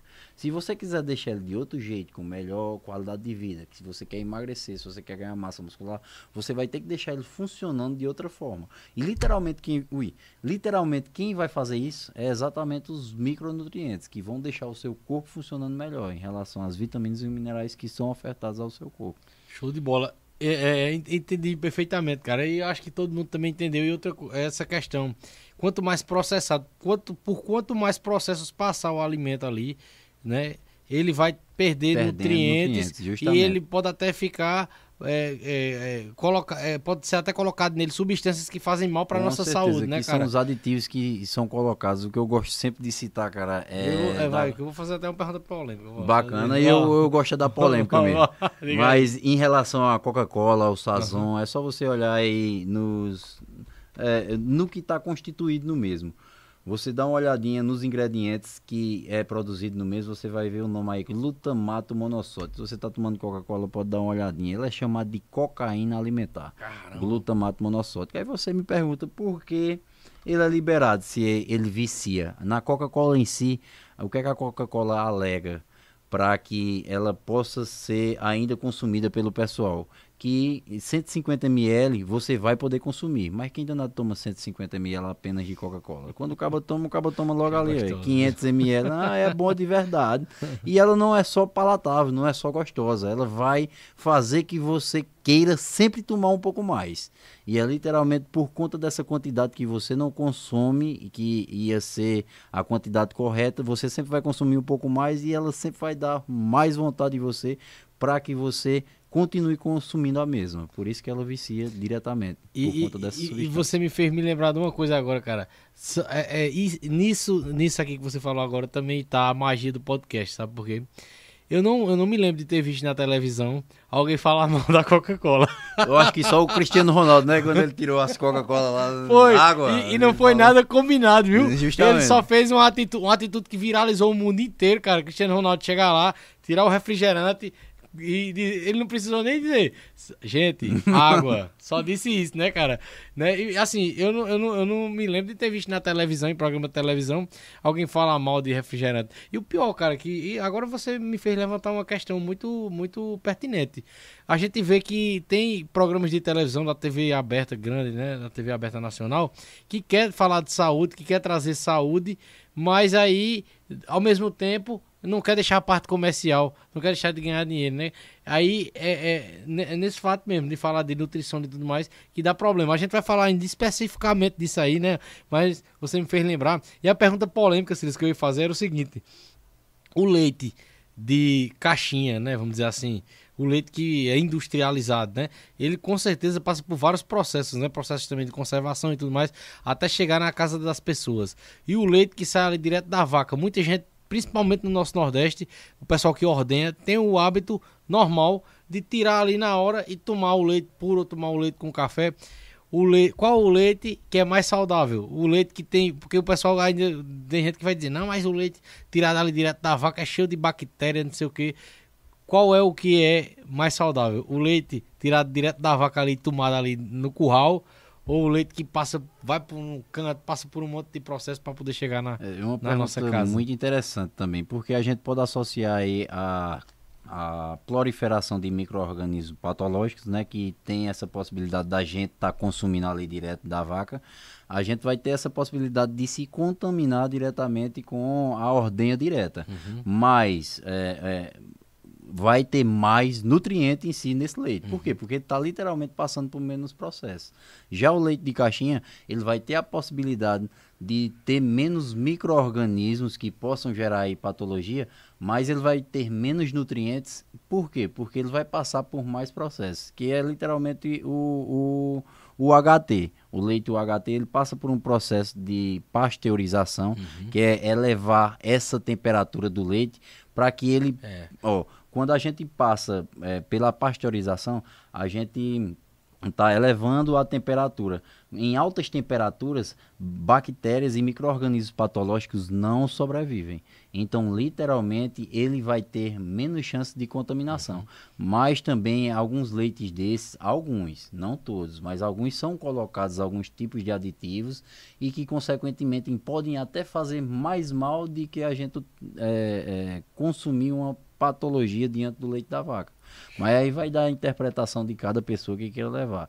Eu não indico literalmente tomar direto da vaca, mas consequentemente ele vai ter um pouco mais de nutriente. Mas a gente vai ter essa diversidade em si em ter mais micro-organismos, podendo causar também patologias em si. Os dois têm as vantagens. É, tem o- justamente, os dois têm a vantagem e desvantagem, vai depender de pessoa para pessoa. E por ser um alimento que é, é muito rápido para estragar, né? A, a partir do momento que ele sai Justamente, dali. até por conta da atividade de água em si, como eu falei exato. a você ainda agora. Que a- qu- quanto maior a atividade de água do alimento, maior vai ser a, a, a quantidade e a qualidade dos micro-organismos que podem ser desenvolvidos no mesmo. Silas, e a tapioca? A tapioca também, cara, é como. Assim, eu acho que a tapioca só não ganha do cuscuz. Mas é um dos alimentos mais queridos do Nordeste e que tá em todo. Acho que tá por todo canto a tapioca, né? Eu acho que se você for no sul, sudeste, centro-oeste, você vai encontrar rapidamente um lugar que, Que tem que, tem- que oferta a tapioca, né? A tapioca eu vejo que é a queridinha das dietas da maioria das pessoas, né? É, eu, eu, e eu escuto também no popular que é por conta do, do teor calórico que é baixo, né? E aí eu E gostaria a de saber de ausência você. também do glúten. Mas Ai, é, em relação também à, à caloria em si da tapioca, vai variar muito. Por quê? Porque vai variar da, da quantidade que você está utilizando para poder fornecer. Porque o que é que muitos nutricionistas, como eu também gosto, de substituir o pão pela tapioca. Vai estar tá substituindo, mas vai ser praticamente a mesma coisa em relação calórica. Mas na tapioca a gente já não vai ter o glúten que a gente normalmente tem no pão. O glúten ele é, uma, é um, um, um aminoácido, uma proteína que ele é mal digerido por nós, entendeu? A gente não tem essa, essa uma qualidade específica para estar digerindo mesmo. Então ele vai ajudar a inflamar o nosso intestino, o nosso estômago. E a gente sempre consome praticamente todo dia lá comendo pão. É, um, um- o que eu Por isso que muitos alimentos industrializados vêm no rótulo, não contém glúten. não contém né? glúten, justamente. Na tapioca ela também não vai possuir. Mas o que, é que a gente pode atribuir? Um exemplo, eu vou ali substituir o pão pela tapioca, mas é uma pessoa que quer literalmente emagrecer. Aí essa pessoa está fazendo a tapioca todo dia, mas a tapioca que ele faz é muito grande e normalmente quando a gente que vai fazer, né, já a gente já faz isso, já. justamente. Não, eu tô Eu tô trocando porque eu tô de dieta. Aí a tapioca é desse tamanho, pô. É Cheio mesmo- de correr dentro. Justamente, pô. É mesmo que tá comendo três, quatro pães em relação à caloria, entendeu? Aí não é tão interessante. Mas em clínica eu sempre deixo claro para deixar ali, quando for ofertar a tapioca, utilizar uma quantidade de gramas para que seja realmente necessária para essa pessoa específica, para que ela possa aderir a essa tapioca, substituindo literalmente pelo pão. É- E é um alimento excelente.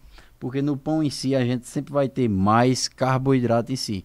Na tapioca também, ela vai ter o carboidrato, só que esse carboidrato, para ficar mais fácil, tanto de você entender como também do pessoal, é, o índice glicêmico dela vai ser menor do que o pão. Ou seja, a gente vai poder é, absorver mais rápido do que o pão. Então, consequentemente, vai ser bem melhor para nós é, o consumo da tapioca quando a gente está no processo de emagrecimento. Mas a gente tem que ter cuidado na quantidade que vai consumir. Por isso que é bom sempre procurar um profissional para que a gente não passe esse perrengue ao invés de emagrecer e engordar. Do mesmo jeito o cuscuz, né? Justamente. É bom demais, mas tudo demais é veneno. Tudo demais é veneno. E Show. cuscuz a gente nunca come de menos, né? Porque é bom demais. É bom demais mesmo. E o tanto de receita que tem, né, relacionada com cuscuz. Com é certeza, com demais, né, certeza. velho? Até no meu Instagram também aí eu Nós vamos boto chegar nisso agora. dietas. Antes da gente chegar nessa parte, Silas, que eu coloquei aqui Show. outros assuntos assim que fogem um pouco da, da que a gente falou muito, velho, muito, muito e muito bom da, da parte da comida nordestina, sabe? É, é, eu vou até particularmente dizer assim, um dos pratos que eu mais gosto, eu não vou dizer que é o que eu mais gosto da comida nordestina, porque eu sou bom, assim, de comida, eu como de tudo, sabe? Eu só não gosto de Jirimu, quiabo e machixe. É as, que coisas que eu não gosto. Mas de resto, pode botar que eu como. E, mas assim, a comida que eu gosto muito, cara, que eu tenho um, um carinho especial é o xerém com galinha. Eu gosto demais. O xerém que é do milho, né? Vem do milho xerém. E com a, a galinha caipira, a galinha de capoeira, né? Que cozinhada. Meu amigo, é Excelente, demais. excelente Tá também. doido. E, o cuscuz com bode também, velho. Eu sou fã, viu? Eu e tudo fã. que você falou aí, um exemplo, o cuscuz com galinha, o cuscuz com bode, a gente já tá juntando aí o carboidrato com a proteína, que é como eu falei aí no café da manhã, é excepcional pra gente manter a saciedade e não tá comendo sempre aí dando uma beliscada no bolo, pão, bolo e bolacha, né? Tanto que é, o xerém com galinha a gente também tá ofertando aí também na cidade de Camalaú. Na merenda. Depois qualquer dia que eu for lá, que tu estiver trabalhando, eu vou dizer, eu sei que é, que é pra os alunos aí, mas tira um, tira um pratinho pra mim aí. Pode vir que vai ser bem acolhido lá. O Show. povo lá é muito acolhedor Show. e, consequentemente, é isso que a gente visa. Um exemplo claro que eu posso citar também é, em relação à merenda que a gente sempre, sempre era ofertado. Hoje em dia a gente já está conseguindo diminuir e vamos conseguir tirar. Que é o suco com bolacha, que é exatamente o que eu falei. Muitos alunos já consomem a merenda lá do quando é o dia de suco com bolacha e literalmente, como é só o carboidrato, em uma hora, uma hora e meia já estão com fome. E menino com fome faz o quê? Faz raiva ao professor, porque menino com fome fica inquieto. Estresse, né? Literalmente dessa forma. Aí o que é que a gente está conseguindo atribuir? A gente está tentando trocar o suco aí pelo iogurte para ter essa oferta proteica também, poder dar mais substância ao alunado, tanto diminuir a fome dele durante o período de aula, como também diminuir as raivas que eles vão fazer ao professor, que também se estressa bastante, né? Show de bola e vai aumentar o rendimento deles, né, pra prestar atenção Com certeza aula. também. A né? cognição dos mesmos Show, sempre melhora. a, a, a produtividade em relação às atividades sempre melhora. Show. Silas, eu tenho outros assuntos que eu quero ah, que fogem um pouco da, da culinária nordestina, da comida nordestina, que é mais ligada à nutrição mesmo, que são os assuntos que eu vim aí pesquisando e estudando nas suas redes sociais. E eu trouxe aqui que é muito interessante pra gente abordar. Mas eu queria dar uma olhada nos comentários antes da gente ir pra essa parte aqui, pra Show mim ver bola. se ainda se teve algum comentário, alguma pergunta sobre a comida nordestina, Tá, pra ok. ver. Antes disso também Aham. eu acabei de beber água e não poderia de deixar de falar e influenciar o pessoal também a beber água. Beber água, né, Porque é, a água ela é excepcional para o nosso corpo e muitas vezes ela nos ajuda não só a emagrecer como também a ganhar massa muscular. E o cálculo que é feito literalmente para o nordestino é, é de 50 ml por quilograma de peso. O cálculo em si para o brasileiro é de tamanho 35, aqui. dependendo do indivíduo. Não vamos também generalizar. É de 35 a 50 ml de água. Como aqui a gente está numa região que é um pouco mais quente, né, do que as outras que tem também no Brasil, é, a gente sempre tem que levar em consideração a quantidade de água em 50 ml por cada quilograma de peso que você obtenha. Então, se você está em dúvida na quantidade de água que você deve consumir, é só você fazer esse cálculo. 50 ml vezes a sua vezes o seu peso. Então, se você tem 100 quilos, você tem que tomar aí na faixa de 5 litros de água. Então, vamos sempre se policiar, é tentar tomar essa quantidade de água. Por quê? Porque muitas vezes o nosso cérebro, ele confunde a sede com a fome. E literalmente você que não bebe água, você vai estar comendo mais porque você vai estar com mais fome. E literalmente vai estar engordando mais. E às vezes vai né? dizer, caramba, eu como tão pouco e estou engordando, mas pode ser até por conta dessa atribuição hídrica que você não está fazendo da maneira correta. Muito bom. Kevin, vamos, vamos dar uma olhada nos comentários aí do pessoal? Ó, show de bola. Começar ali no Augusto Araújo, mandar um abraço pra ele, Augustinho, rapaz, grande Augustinho, primo nosso também, né? Quem, pra quem não sabe, galera, aí, quem, quem tá acompanhando e não, não sabe, é, é, Silas é meu primo, né? A gente é primo, né? É. No- nossas avós são irmãs. E, e o Augusto, Augustinho também, é, é, Augustinho é primo legítimo do Silas, já foi meu convidado em outra época do podcast nordestino. Augustinho, um grande atleta de judô, o cara diferenciado. E agora que eu tô também. vendo atleta de vaquejada, eu tô vendo que ele tá focando bastante na vaquejada. E Agostinho, vamos conversar aí depois, viu, que a vaquejada também é um assunto aqui que a gente aborda direto. Inclusive, amanhã a gente vai estar recebendo o grande Edgar Neto, um grande vaqueiro profissional aí. O Edgar tá o sucesso aí no X1 de vaquejada. É um cara que tem uma trajetória enorme aí na vaquejada que vai estar sendo nosso convidado amanhã aqui, viu, Silas? E já convido você para assistir, viu, Agostinho? Você vai gostar do papo de amanhã, que é com Edgar Neto, que é vaqueiro. É, Ceice Andrade, Arthur deu, um cheiro em Silas, Ceice Camalaú, manda um, um cheiro para você, um excelente profissional. William Leite, mandar um abraço para meu amigo William Leite, Soares Leite, lá de João Pessoa. Meu, meu camarada aí da nossa turma do quartel de 2013. Essa turma fez história, hein? A melhor turma do, do, do 15 Batalhão de Infantaria, viu, viu, Soares? Tamo junto, meu irmão. É, Paulo Romero acompanhando a gente também. O café, olha aí o que ele disse aí. O café da manhã aqui é macaxeira com ovo frito e galinha guisada e uma xícara de café. E aí, Silas, tá nutritivo ou não esse café da manhã dele, do Paulo Com Romero? certeza.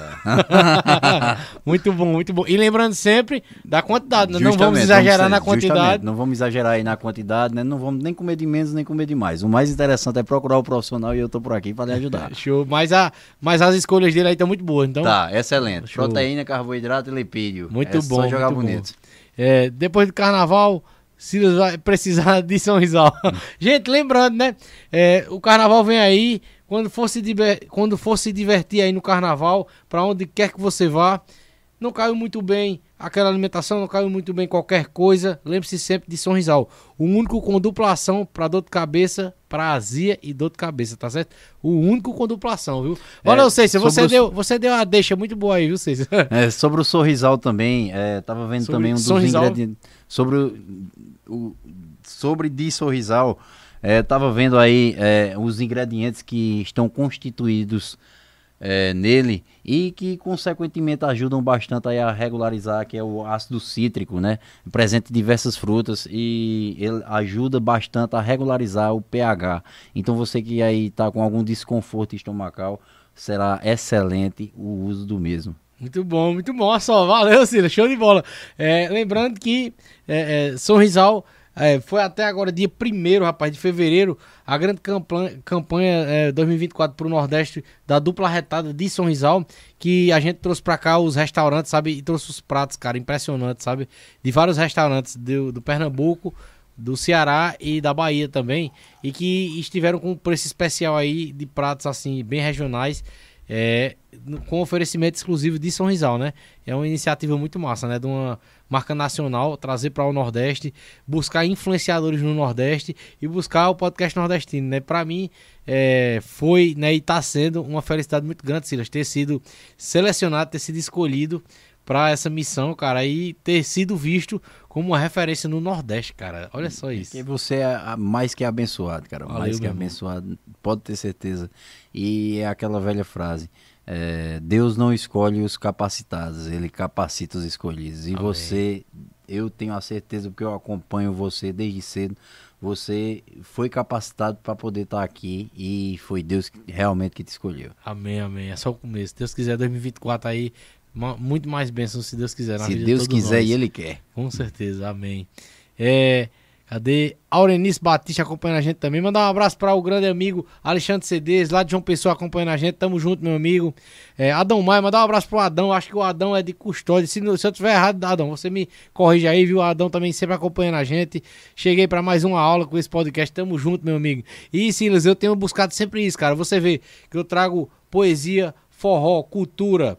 É, a cultura da vaquejada, entre Tudo outras regional. culturas do nosso Nordeste, além de trazer conhecimento, cara. Trouxe semana passada o grande professor Joelson Ramalho, que veio de Baixio, Baixio Ceará, pra cá, pra Monteiro, pra participar do Nordestino. E trouxe, cara, uma, professor de história, trouxe uma aula, cara, assisti. de história, e principalmente da Excelente. história local da gente, da cultura do vaqueiro, da cultura local do nosso Nordeste. Cara, olha como, como, como o Joelson, o trabalho que ele fez foi excepcional. Ele, a, a gente tem na, na, na, na matéria normal da, da história, né? Da escola, do, do conteúdo programático normal da escola, estudar a história do Brasil, claro, né? Brasil colonial, tudo aquilo ali. Ele conseguiu segmentar, pô, até a civilização do couro, até a parte de como se originou os vaqueiros do nosso Nordeste, entendeu? E, e ele conseguiu levar para a sala de aula Ele e- tinha atribuições índios. dos Exatamente, índios é, também, os ascendentes do- dos va- os vaqueiros de hoje foram os antigos índios, os ancestrais do- dos vaqueiros são os índios, né? E o vaqueiro que, é- que eu me refiro, e hoje a gente tem os tipos de vaqueiros, né? O vaqueiro que eu me refiro é aquele vaqueiro da lida mesmo, do trabalho ali, do que cuida dos animais, o que vai buscar o animal no mato que, se, que, que foge, o que cuida ali do animal doente, aquele vaqueiro que trabalha ali. Raiz, né? Exatamente, o vaqueiro Uhum. raiz, né? Que a gente tem os tipos de vaqueiro, né? E sabemos também que são vaqueiros também. O vaqueiro esportista que hoje é um, um- atleta da vaquejada, né? Que é o vaqueiro também, o vaqueiro da pega de boi, entre outros os tipos de vaqueiro. Mas aquele vaqueiro ali, raiz, né? Como você falou, ele vem de uma ancestralidade dos índios, né? E aí, eu, onde eu quero chegar aqui, a gente traz pra cá, além de trazer a cultura, a poesia, né? E tudo mais, a gente traz também a informação, cara. E como informação também a nossa culinária nordestina, a nossa comida nordestina, que também é nossa cultura, né? E cara, esse, esse episódio de hoje aqui, há muito tempo a gente tinha planejado e Com ele, certeza. ele é muito pertinente, velho. É muito pertinente pro pessoal saber e também é, valorizar, cara, a nossa comida nordestina, sabe?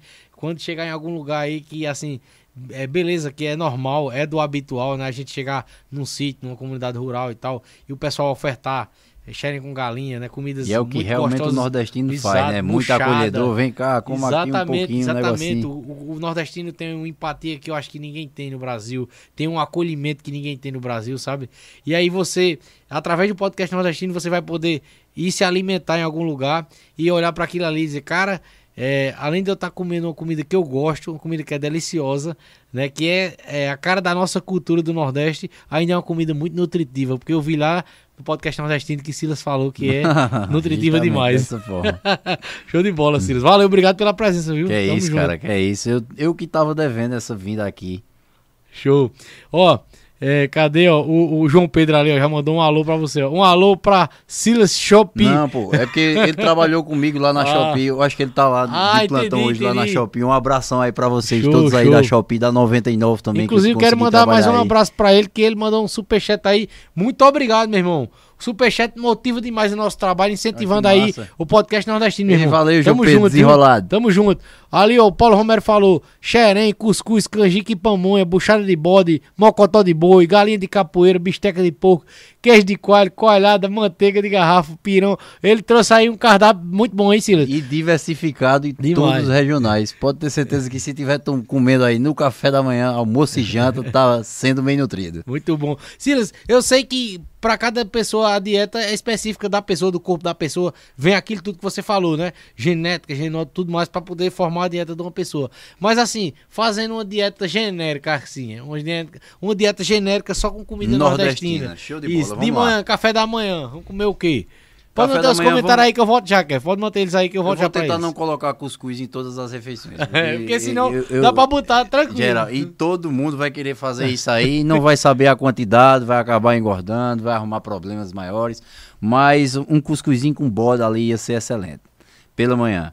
Ali no lanche a gente comia é, alguma fruta que realmente for, que seja aqui da nossa Que região. é uma de Que eu- forte produção aqui, né? Você Justamente, que eu pra mim. indico sempre é as que- frutas que são ricas em triptofano. triptofano. O triptofano ele é um aminoácido, ele não é tão presente em- frutas, ele é mais presente em carnes, em ovos, mas eu sempre gosto de ofertar e falar sobre essas frutas que possuem também o triptofano, porque ele ajuda também no aumento da serotonina, que ela é inversamente proporcional à ansiedade.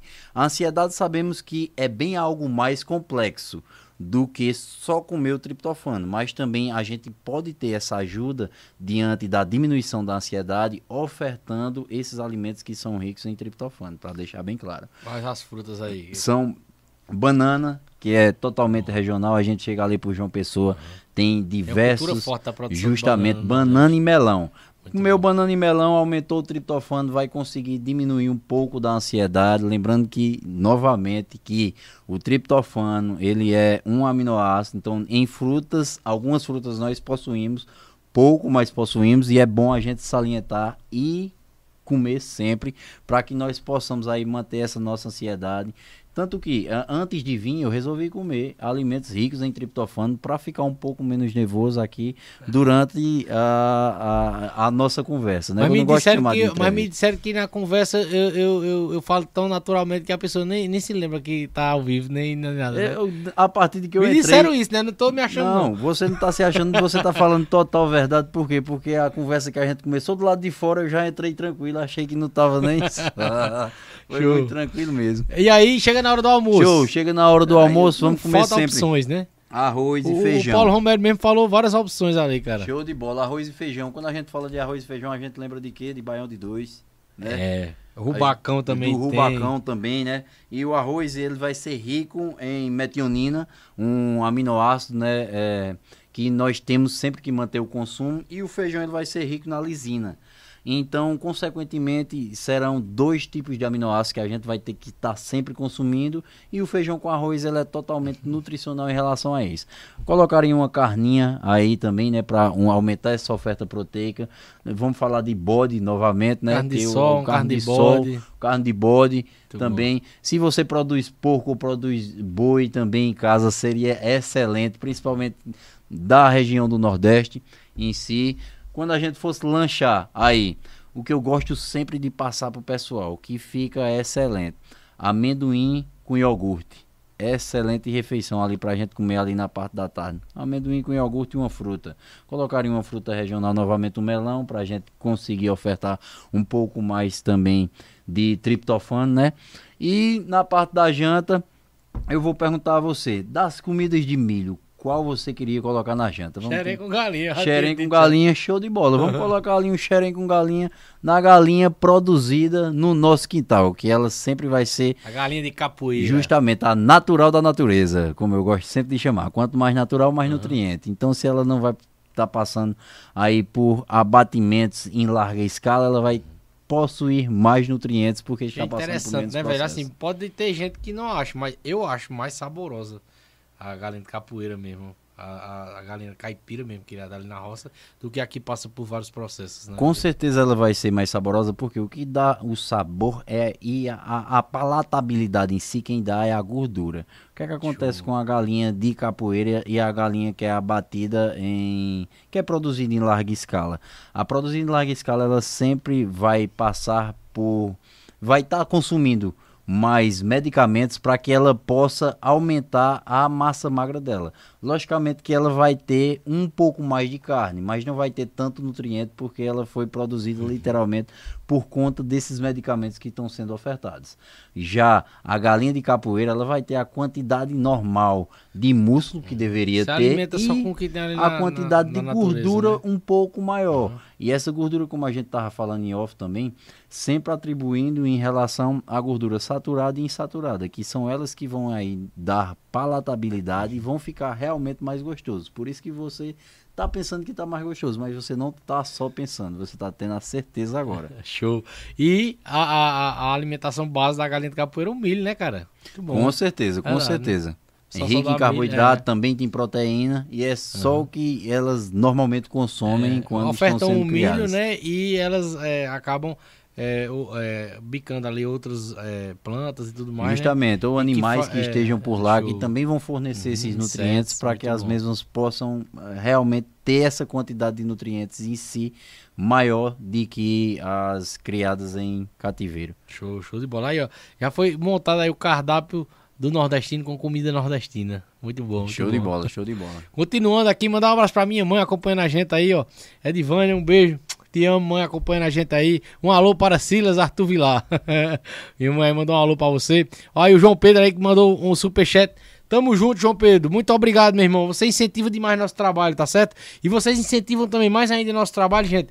é, se inscrevendo no canal, dando um like aí, tá certo? E depois que a gente terminar nosso papo aqui, vejam as outras, os outros podcasts nordestinos que tem aí, que vocês vão gostar, com certeza. Tem muita cultura, tem muita informação, tem muito conhecimento, tem muita coisa boa aí no podcast nordestino, tá certo? Sou suspeito pra falar, mas Silas também já tinha me dito, já que tem bastante coisa boa no nordestino, não tem? Com certeza. Vamos embora. É, Goreta Emiliano, ó. Goreta Emiliano acompanhando a gente também.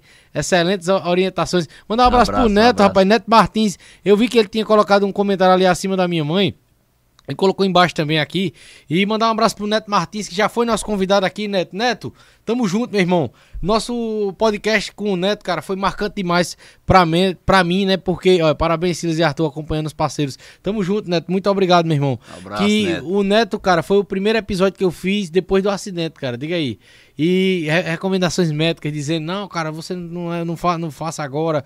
Não, eu disse, eu, eu faço, eu faço, porque é, o podcast nordestino já tem um público, né? De lá pra cá, cresceu muito mais, assim, eu acho que que quintuplicou vi, assim o público, né? mesmo. E aí é, é, eu disse, não, eu vou, assim que eu que der, eu vou. E né? foi ele, não E foi? foi Neto logo da, da volta, né? Inclusive, a história do Neto, cara, uma história de vida impressionante, uma história também, né, de empreendedorismo, de, de tudo que o Neto trouxe aqui foi muito bom, velho. E, e, E agradeço demais a ele pela presença que ele teve aqui nesse dia, né? E Trabalhei foi muito bom, velho. Deu uma audiência muito boa. Um abraço pro me Neto aí. bastante Nosso também. conterrâneo aí de Sumé, né? Um abraço pro Excelente. Neto.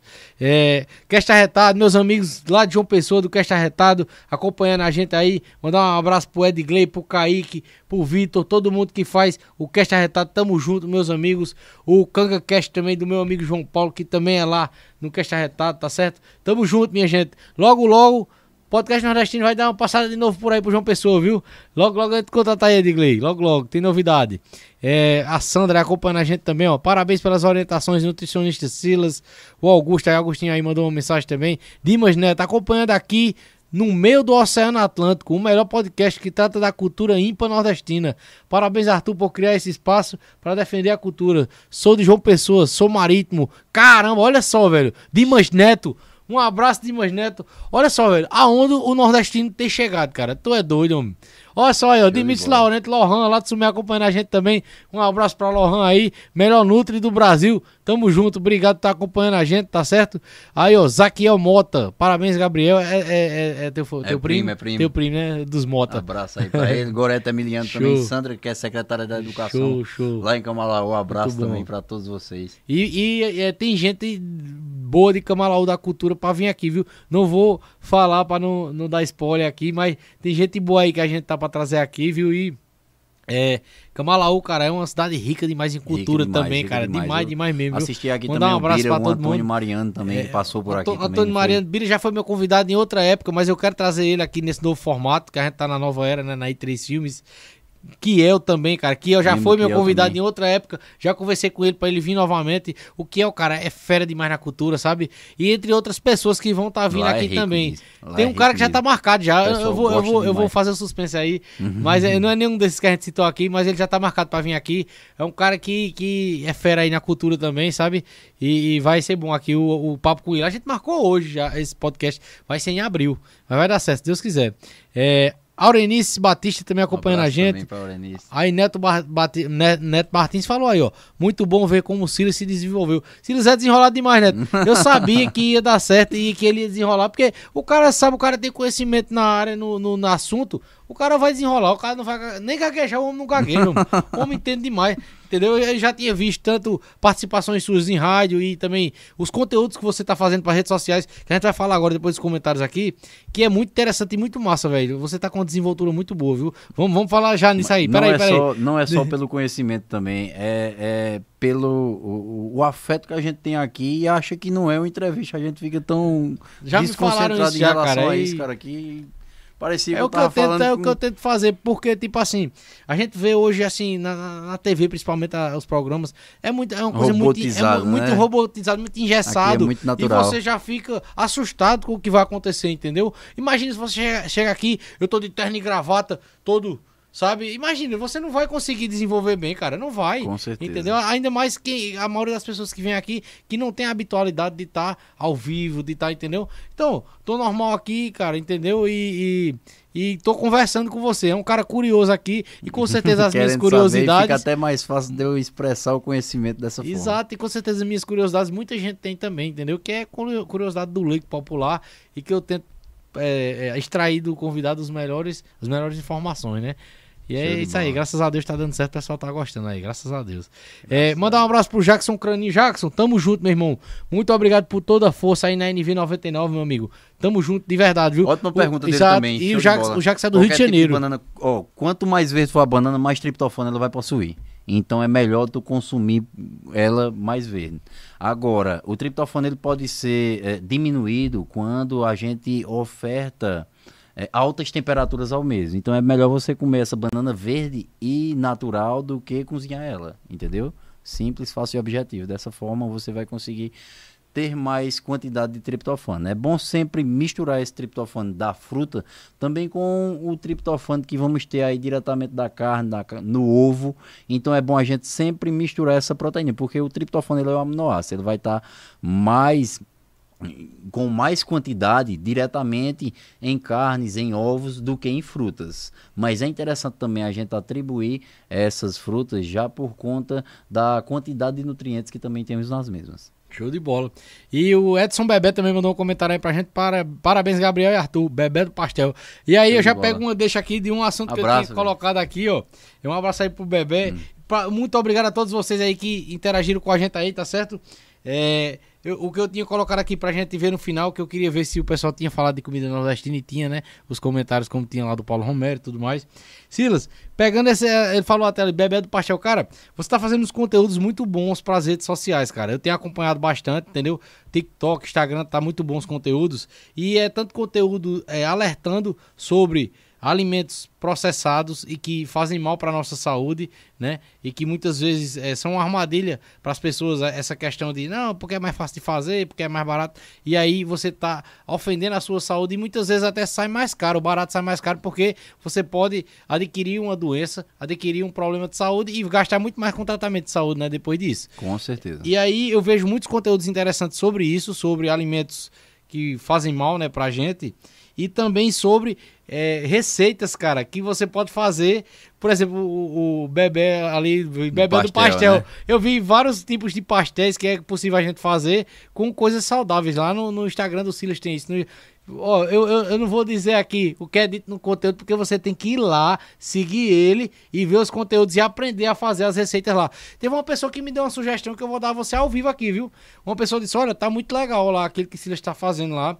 No Instagram dele tudo mais. Mas ele devia fazer, ele fazendo, fazendo. a receita. Eu Seria sou- muito eu mais um ruim na- interessante. sou um pouco ruim na cozinha, né? E como a gente sabe comer na universidade, é, normalmente muitos alunos se identificam com a cadeira e não era uma cadeira que eu me identificava. Tanto que eu tinha que pedir ajuda a algumas colegas para poder melhorar. Mas não foi só essa pessoa, também tem gente Ó, me tá cobrando. vendo? E eu vou. É, é- é um dos pensamentos que Uhum. tenho também agora, depois que tem muita gente falando, em conseguir tentar é, produzir esse tipo de conteúdo aí também, para poder fornecer ao pessoal esse tipo de conteúdo. Muito bom. Eu vi sorvete saudável. Sorvete fazer saudável a gente faz lá. Fazer pastel, Pastel saudável, saudável. Um monte de comida, pô, Com certeza, é considerado besteira, saudável, mas que dá mas pra fazer saudável. sempre visando Muito aí bom, a qualidade de vida, como também a relação dos nutrientes sobre essas comidas que normalmente o povo acha que não vai ter vínculo algum com a dieta. Mas quando você perceber, você vai estar literalmente ali comendo um sorvete, chupando um picolé, comendo pastel e se nutrindo e conseguindo também emagrecer ou ganhar massa muscular. É esse o intuito que a gente tem lá. É poder ofertar a essas pessoas a no não terrorismo nutricional. É isso que a gente quer ofertar lá com esse tipo de conteúdo. Você já fez é, várias das receitas que você fez lá, você Com já certeza, fez. com E aí o certeza. que eu ia perguntar Eu- era o seguinte, porque a pessoa pode dizer, não, mas não é a mesma coisa do, do original. Mas você comprovou que é gostoso também, É, que nem o temos, original. temos alguns alimentos Aham. que têm realmente uma palatabilidade boa. Outros já não têm a mesma palatabilidade. É, tem gente que também vai ter um pouco de aversão porque vai conter um pouco menos de sal, a gente coloca Uhum. menos tempero. E os industrializados, o que é que eles sempre fazem? Eles sempre Apelam, colocam. né? Apelam, eles colocam um pouco mais de sal, um pouco mais de açúcar para que você. E também aditivos para que façam vocês viciarem e comerem aquilo sempre gostando do que Uhum. estão fazendo lá. Naturalmente, a gente fazendo esses alimentos em casa, eles não vão ter esses aditivos. É, podem ter um pouco menos de palatabilidade. Da maioria que eu testo é sempre em relação a saber se está realmente com palatabilidade boa. Mas quando você passar a comer esses tipos de alimentos mais naturais, sua palatabilidade também vai mudar. Por quê? Porque é questão adaptativa, é o que a gente chama em relação à bioquímica de homeostase. O equilíbrio que seu corpo se encontra é literalmente precisando de mais sal e açúcar, porque você está comendo mais alimentos ultraprocessados. Quando você passar a comer alimentos mais naturais, sua homeostase, que é o equilíbrio que seu corpo se encontra, vai ser modulada, seu corpo vai estar funcionando de outra forma e eles vão passar a ser mais palatáveis para você. Muito bom, velho. Muito bom mesmo, viu? Verdadeira aula, meu amigo. E aí, é, é, é, eu, eu- uns, uns conteúdos que me chamou a atenção lá. E que, cara, eu fiquei horrorizado, velho. Inclusive, faz muito tempo que eu comi e quero passar muito mais tempo ainda sem comer. Macarrão instantâneo, velho, como é feito. Tu é doido, meu irmão. É mesmo que você tá. Alguém tá ali. Plástico, um plástico. Eu acho que um plástico ofende menos do que um macarrão instantâneo, né, Com velho? certeza, ali é, Tu é doido. o que eles falam, né, é só para ter agilidade para o consumo de tal alimento. Mas quando a gente procura mais rapidez, normalmente é, sempre vai nos prejudicar.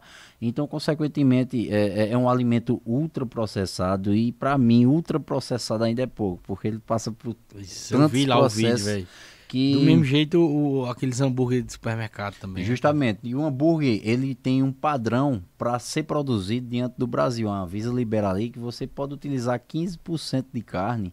Você pode também utilizar ah, é, mais fibras para que ele melhore essa constituição. E o interessante do hambúrguer é você fazer ele em casa. Compra a carne moída, compra ali um patinho, compra ali um pernil, manda moer que ele já vem moído. Chegar em casa você vai e faz. Fica mais gostoso também. Fica mais gostoso É. fica mais palatável e mais saudável. Simples, obje- e simples e objetivo. É melhor, ou se você quiser também fazer de peixe ou de frango, vai lá, compra o filé de frango ou o filé de peixe, mistura no, no misturador ou no liquidificador em si e faz o seu próprio hambúrguer. Vai sair um pouco mais barato, pouco, mas vai sair e consequentemente vai ser mais natural e mais divertido até você fazendo em casa. E outra coisa, existe o, o lei que pode dar dois argumentos aí, para, por exemplo, essa questão que dizem, não, eu como isso aqui, o macarrão instantâneo, porque é rápido. Se a desculpa for porque é rápido e, e só porque é rápido, é uma desculpa esfarrapada, porque a fruta, cara, precisa fazer o quê? A banana é só Justamente. descascar e comer. Descascar É, e comer. é, agora, É, vai se ser mais questão- rápido até do que Se o for a questão do sabor, aí você vai ter que mudar a sua palatatividade. Palatabilidade. palatabilidade, né? E se habituar a gostar de comidas saudáveis. E sempre tem uma fruta que a gente prefere mais, que a gente gosta mais. Então, opte por ela, né? Não? Justamente, e eu já vou indicar um alimento que você pode substituir pelo mesmo. Você vai pegar aí duas frutas, você vai pegar uma maçã, ou uma, uma maçã e uma pera, ou uma maçã e uma banana. Você parte, vai ser mais rápido do que fazer o miojo. Você parte, coloca um pouquinho de leite em pó e coloca um pouquinho de granola. Isso vai ficar ruim? Isso não vai ficar ruim, cara. E você passa a consumir. Se quiser um pouco mais doce, você bota um pouquinho de mel por cima. É melhor do que comer o miojo. Vai ser mais natural e você vai, ainda vai gastar menos e vai ter mais saúde e gastar menos mais na frente com as doenças que vocês podem adquirir comendo e consumindo aí o macarrão instantâneo. Show de bola, show de bola. É saúde também, né? Com É- certeza. Querendo, querendo ou não, tudo, né? Falar de nutrição é falar de saúde, meu amigo. Puxando a sardinha também aí para educação física em si, é, pessoas que são inativas fisicamente e que é, não têm é, esse intuito de estar comendo comidas naturais, logicamente eles têm mais probabilidade de possuírem aí patologias quando estiverem um pouco mais velhas. E a OMS diz o quê? Que se você é, não faz exercício físico e não se alimenta bem, é, a, a, a, o, a parte financeira em si pública vai gastar mais com você doente do que com o consumo de alimentos que você vai gastar. Então, digamos aí que você passe a gastar para comer um pouco mais natural, é, um valor expresso. Sempre vai ser mais ou menos a quantidade que você já gasta para comer esse industrializado. E o serviço público vai gastar 10 vezes mais com você para que possa recuperar essa sua doença você gastando a mesma coisa. Então, consequentemente, é a gente se policiar para se alimentar melhor, para tentar fazer mais exercício físico, para estar menos doente e sofrer menos aí no futuro. Muito bom, Silas, muito bom mesmo. Silas, outro, outro, outro, outro conteúdo que eu vi lá, muito interessante, né? E que é um perigo, cara, para todo mundo, né? É, na TV aberta, numa emissora de TV, assim, nacional, né? A maior emissora de TV do país, causando desinformação nutricional, colocando lá uma matéria que eh, desinformava as pessoas nutricionalmente, cara. Eu vi que você fez um conteúdo sobre isso, né? Foi sobre aquela questão do jejum intermitente, né? Isso. O que foi que, que falaram que é e que não é verdade, né? E o que é que é verdade na realidade, né? A gente até vamos fazer um, um- um pequeno recorte disso aqui, porque é uma questão de utilidade pública, cara. É, infelizmente aí foram duas reportagens, né, que eu cheguei também a postar no Instagram, que a emissora de TV onde qualquer tipo de pessoa tem a possibilidade de ver, principalmente pessoas leigas, né, que não entendem muito sobre o assunto. Uma delas foi essa que você citou, como também é, a outra foi falando sobre o carboidrato, é, proteína e açúcar. Só que o açúcar ele já é carboidrato. Que deveria ser citado lá era literalmente é, o lipídio, que é a gordura em si. E que, consequentemente, isso aí para pessoas leigas e infelizmente o que a emissora atribuiu foi a não utilização de um nutricionista para dar essa real informação. E ela foi triste nisso, por quê? Porque uma pessoa que realmente é formada em outro curso não pode literalmente estar tá dando esses tipos de informações, muito menos essas informações erradas. E só me lembra aí o que foi que você falou sobre é, essa reportagem, foi sobre o quê? Que eu, é, eu sempre foi várias... sobre, o, sobre o jejum intermitente. Sim, sobre o jejum intermitente, dizendo que ia ser bastante saudável, mas o que é que acontece, cara? Vai também depender do indivíduo que a gente está utilizando esse jejum intermitente. O jejum intermitente é uma estratégia nutricional que a gente não pode utilizar com qualquer tipo de pessoa infelizmente. E muitas pessoas é, utilizam mesmo sem saber. Digamos aí que uma pessoa vai aí toma café 9 horas da manhã ou 10, vamos botar 10 que o cálculo fica bem mais fácil. Só vai acorda tarde, só vai tomar café 10 horas da manhã, que é o que acontece muito e eu vejo muito em é. clínica. É. Só vai tomar café 10 horas da manhã e a última refeição dela foi, é, digamos aí que 8 horas da noite. É, uma pessoa dessa, ela está fazendo um jejum intermitente de 12 horas todo dia e não percebe. Aí, consequentemente, o que é que acontece? Ela, literalmente, se ela tem uma tendência a engordar, o que é que ocorre? É, sempre, todo dia, é, no nosso corpo, é, no nosso cérebro em si. Nosso cérebro é subdividido em diversos, diversas partes. Uma delas é o hipotálamo. O hipotálamo ele é o comandante do nosso corpo. É ele que vai dizer como é que vai ficar. O que eu gosto sempre de comparar ele é com o prefeito, que é sempre o que manda na cidade, ou com o presidente, que sempre manda no nosso país. Ele literalmente vai ser o prefeito ou o presidente do nosso corpo, ele quem vai comandar. O que é que acontece com pessoas que têm tendência a engordar, que passam com esses processos de jejum todo dia e que, consequentemente, é, percebem só que estão engordando anos depois. Essas pessoas elas vão se alimentando durante o dia e passam sempre esse período em jejum. Quando eles estão esse período em jejum em 12 horas de jejum, todo dia, todo dia, o que é que o hipotálamo faz? É, sempre quando ele está se alimentando durante o dia, aí ele faz. É, já sei o que é que nós vamos fazer, cérebro. Vamos literalmente pegar essas. É, vamos dar mais fome a ele. Ele vai comer mais. A gente armazena essa gordura em gordura subcutânea. E quando a gente precisar, que é na hora que ele está fazendo esse jejum intermitente de 12 em 12 horas todo dia, a gente já vai ter de onde tirar. Com isso, a gente cria uma homeostase, nosso corpo, que é o equilíbrio que nosso corpo se encontra, nosso corpo se acostuma a fazer isso e toda vez que a gente vai consumir, consome um pouco mais de comida e vai sempre localizando essa gordura. Aí a gente vai engordando, engordando, engordou 20 gramas por dia. Quando a gente vê, a gente vai ver só daqui a 3 ou 4 anos está obeso. E literalmente a gente vai estar tá engordando literalmente porque estamos fazendo esse jejum intermitente. Então, vamos ter que sempre se policiar e passar é, essas estratégias nutricionais para pessoas que realmente precisam dessa estratégia. E o que é que eu recomendo? Sempre procurar um profissional para saber se realmente aquilo vai ser compatível com você ou se não vai ser. Show de bola. Ó, oh, é, o, Flow, o Flow Podcast, ele, ele lança, ele assim, recebe as pessoas lá e alguns Flow Podcast lançam uns desafios. Teve até um desafio lançado lá, sabe quem é o Igor, Igor 3K, né? Que apresenta sei, o Flow demais, Podcast sei. com o Renato Cariani, né? Os caras começaram um projeto lá no, no Igor 3K pra deixar o Igor 3K shapeado, né? Lá através do é, Renato Cariani, aquele Júlio Balestrini, né? Os caras lá da, da musculação, também. né? Vou lançar o um desafio aqui pra você. É, nutricionalmente aqui me ajudar. Eu já tô treinando, né? Tô, tô aí fazendo atividade física, mas ainda a minha maior dificuldade, cara, é na alimentação, que eu já falei tudo, né? Na alimentação que tem sido aí uma pedra do meu sapato, cara. Tenho, tenho me exercitado todos os dias, né? É, isso é um fator positivo, né? Claro. Mas ainda na alimentação, cara, eu peco muito, velho. Então, para mim, o desafio dado é o desafio cumprido. Vamos embora botar furando aí, que eu então, tô pronto, vendo que você tá precisando também. Então, eu seguindo aí, eu seguindo, inclusive, lhe parabenizar que você fez.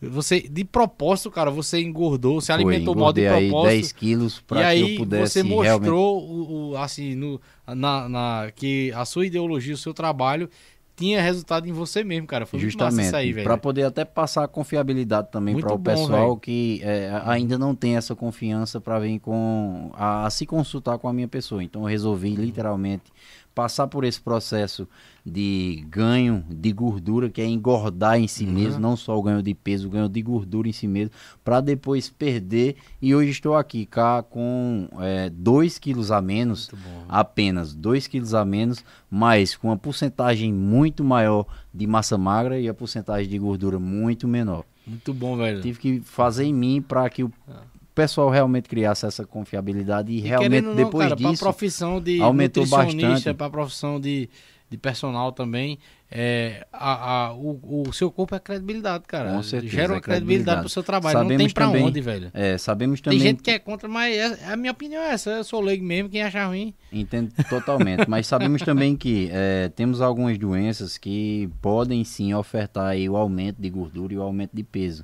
Mas para quem é realmente profissional, a gente sempre tem que tentar manter é, esse índice de massa magra, como também dar exemplo aí para o pessoal para que eles possam realmente ter essa confiança. Não que todo profissional vai ter que ser forte ou vai ter que ser magro, porque temos essas particularidades em relação à patologia. Mas é o mínimo para quem não tem nenhum tipo de patologia, tá pelo menos bem fisicamente. Quanto tempo mais ou menos aí, se eu seguir certinho aí, né, a, a nutrição correta, quanto tempo aí a gente pode dizer assim e ver um resultado aí? Show de bola. Nesse teu perfil, ao vivo aqui. Nesse teu perfil em si, eh, sobre relação corporal, que eu posso observar a olho nu, a gente em três meses pode dar um resultado bacana aí para você. Como também, é, o que eu sempre gosto de levar em consideração, não é a quantidade de tempo que a gente vai levar, mas se a gente levar em seis meses, vai ser bem melhor. Por quê? Porque aí a gente vai atribuir também a sua homeostase, o, o equilíbrio que o seu corpo se encontra é isso aí. Se a gente conseguir em três meses deixar seu corpo funcionando melhor e depois você vacilar e consequentemente vai ter essa possibilidade de voltar. Por quê? Porque seu corpo está acostumado com isso aí. Mas em seis meses seria excepcional porque a gente conseguia realmente modular essa homeostase, não só física como também mental, que é um dos mai uma das maior maiores vilão, a- velho, né? justamente É a nossa atribuições cabeça, é em relação vilão. Até a compulsões alimentares É. que obtemos muito hoje em dia. Ou então, é, tá, gra ó, tá gravado, não, tá ao vivo, né? Vai ficar aí, né, no, no nosso conteúdo aí. E Deus quiser, eu vou seguir, eu vou seguir mesmo, cara. Eu vou seguir mesmo. Não, pode vou conversar certeza. em off aqui direitinho com você aqui, que eu já pensei aqui como fazer. E a gente vai pegar e resgatar esse momento aqui para o dia, se Deus quiser, que eu aqui no ao vivo também mostrar pro pessoal que. Com certeza, só, simbora pra isso. Vou indicar, meu vou trabalho- indicar seu trabalho. Com certeza, o meu trabalho vai ser feito. Agora eu vou precisar também da sua ajuda. Com certeza, que é o- sempre né? que eu Com falo certeza. a clientela. exato, vou precisar pra- da sua ajuda aham. e eu sempre aperreio. Quem é meu cliente aí sabe que toda segunda e quinta, hoje mesmo é quinta-feira, já tava aperreando o pessoal porque eu sempre tô lá no pé para saber como é que tá o desenvolvimento, para saber como é que tá eh, o andamento diante do trabalho que estamos executando diante de quem está sendo atendido. Tanto na parte nutricional como também na parte física, com parcerias que tenho com profissionais com bacharel. Sou profissional de educação física, eh, sou licenciado, eh, apto a dar aula, não a estar no acompanhamento físico em si, como é o serviço do bacharel, mas tenho parcerias para que nós possamos sempre atribuir assim com os clientes. Mandar até um abraço temos. aí pro Anderson Silva, né? Também Grande Anderson, Anderson Silva, Silva, Thales Dó. também. É, Thales também, né? Thales que já veio aqui, inclusive, que eu ia falar isso, né? Assisti também o Thales. É, é, é, o, o, o personal, o profissional de educação física, é, o nutricionista, ele vai fazer, vai fazer o melhor pra você. Agora, tudo depende de você, né? Não Justamente, adianta justamente. você querer que o profissional faça por você o que Justamente. só depende de você, né? Everton Barros também, o Um Viola abraço também, aí que é todo mundo aí. Amigos de infância aí, todo mundo aí que estão aí fazendo é, é, a sua caminhada, a sua história aí. O Parabéns, Lucas galera. Tamo também. junto, viu? Tamo junto. Lucas Chapa também. Show, show. Todos, todos. Um É, abraço é. imenso. Tiaguinho também daqui de, de Isso, Monteiro. falei com ele hoje. Ele mexeu comigo hoje, porque Ele por foi, causa do foi. jogo de ontem. Não fala desse jogo, não, pelo amor de Deus. Ah, Eu também não vou comentar, não, senão você vai ficar triste, aí fica tudo. Não, não, no, meu, Ah. no meu programa você vai me zoar, não, pelo, pelo amor de Deus. Ei, é, é, vamos encerrar agora aqui, Silas. Muito obrigado pela presença, meu irmão. Antes do encerramento, eu tava vendo aqui, porque a gente sempre traz, você vê, né, que a gente sempre traz poesia, né, e tudo mais. E é, é, a gente tá ao vivo ali no TikTok, né? Eu tinha preparado, rapaz, um, um- um- uma cestilha, né?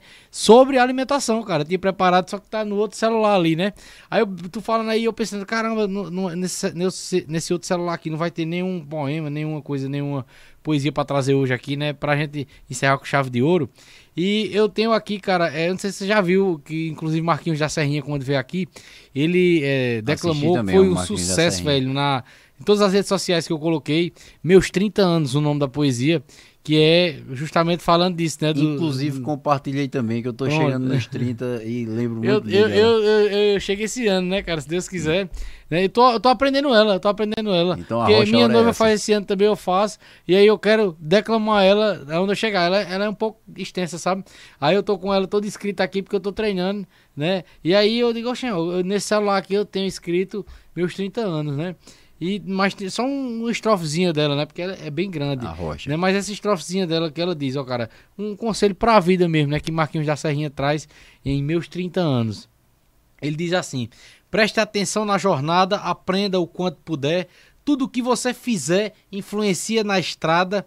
Exerça seu personagem, sabendo que na viagem vai ter do bom e do ruim. Aproveite cada instante, faça ela interessante, que tudo terá um fim. Marquinhos da Serrinha, um trecho de meus 30 anos. Que massa, hein? Excelente. Show Silas, muito obrigado pela Obrigado presença, por meu você, irmão. É, é, teve aí. Tava devendo aí há o- tempos, o né? Bendito Mas- Hum. encontro aí que a gente conversou muito tempo, combinou muito tempo pra ter, né? E é que nem você falou lá no começo, né? Tudo no tempo de Deus. E eu acho que Justamente. foi. É, é que- é uma frase até que você fala direto. Foi muito melhor. Como é que você fala? Muito melhor do que, do que deveria. Alguma coisa assim. Melhor do que mereço. E foi muito melhor do que deveria ser, né? É, se tivesse sido em outra época, né? Justamente. Isso que eu quis dizer. Então, meu irmão, muito obrigado pela presença, viu? Um oferecimento exclusivo de Sonrisal, o único duplação pra azia e dor de cabeça, tá certo? Bom carna- carnaval pra todos vocês. É, brinquem o carnaval com responsabilidade, entendeu? É, Lembre-se sempre de tomar água, beba água, né não, Silas? Justamente. Beba água. aí a base 50 aí. ml por quilograma de peso, você que tá aqui no Nordeste. E faça aquela nutrição bacanizada que nem Com certeza, bacanizada. Show de bola. Então é isso, gente. Até amanhã, se Deus quiser. Amanhã nosso assunto novamente será vaquejada. Vamos receber o grande Edgar Neto aí, que tem uma história brilhante, uma história linda na vaquejada. E vamos estar conhecendo ele pessoalmente amanhã aqui, se Deus quiser. Aguardo vocês. Quem conheceu a gente hoje, se inscreve no canal, dá um like aí nesse- nessa nossa live de hoje, tá certo? Acompanhe os outros conteúdos da gente, acompanhe as outras redes sociais da gente também, que a gente tá produzindo muito, tá produzindo bastante e graças a Deus tá dando muito certo. A gente tá presente aí nas principais redes sociais aí, o podcast nordestino tá marcando presença. Tamo junto, minha gente. Valeu. Valeu, Silas. Valeu Até mais.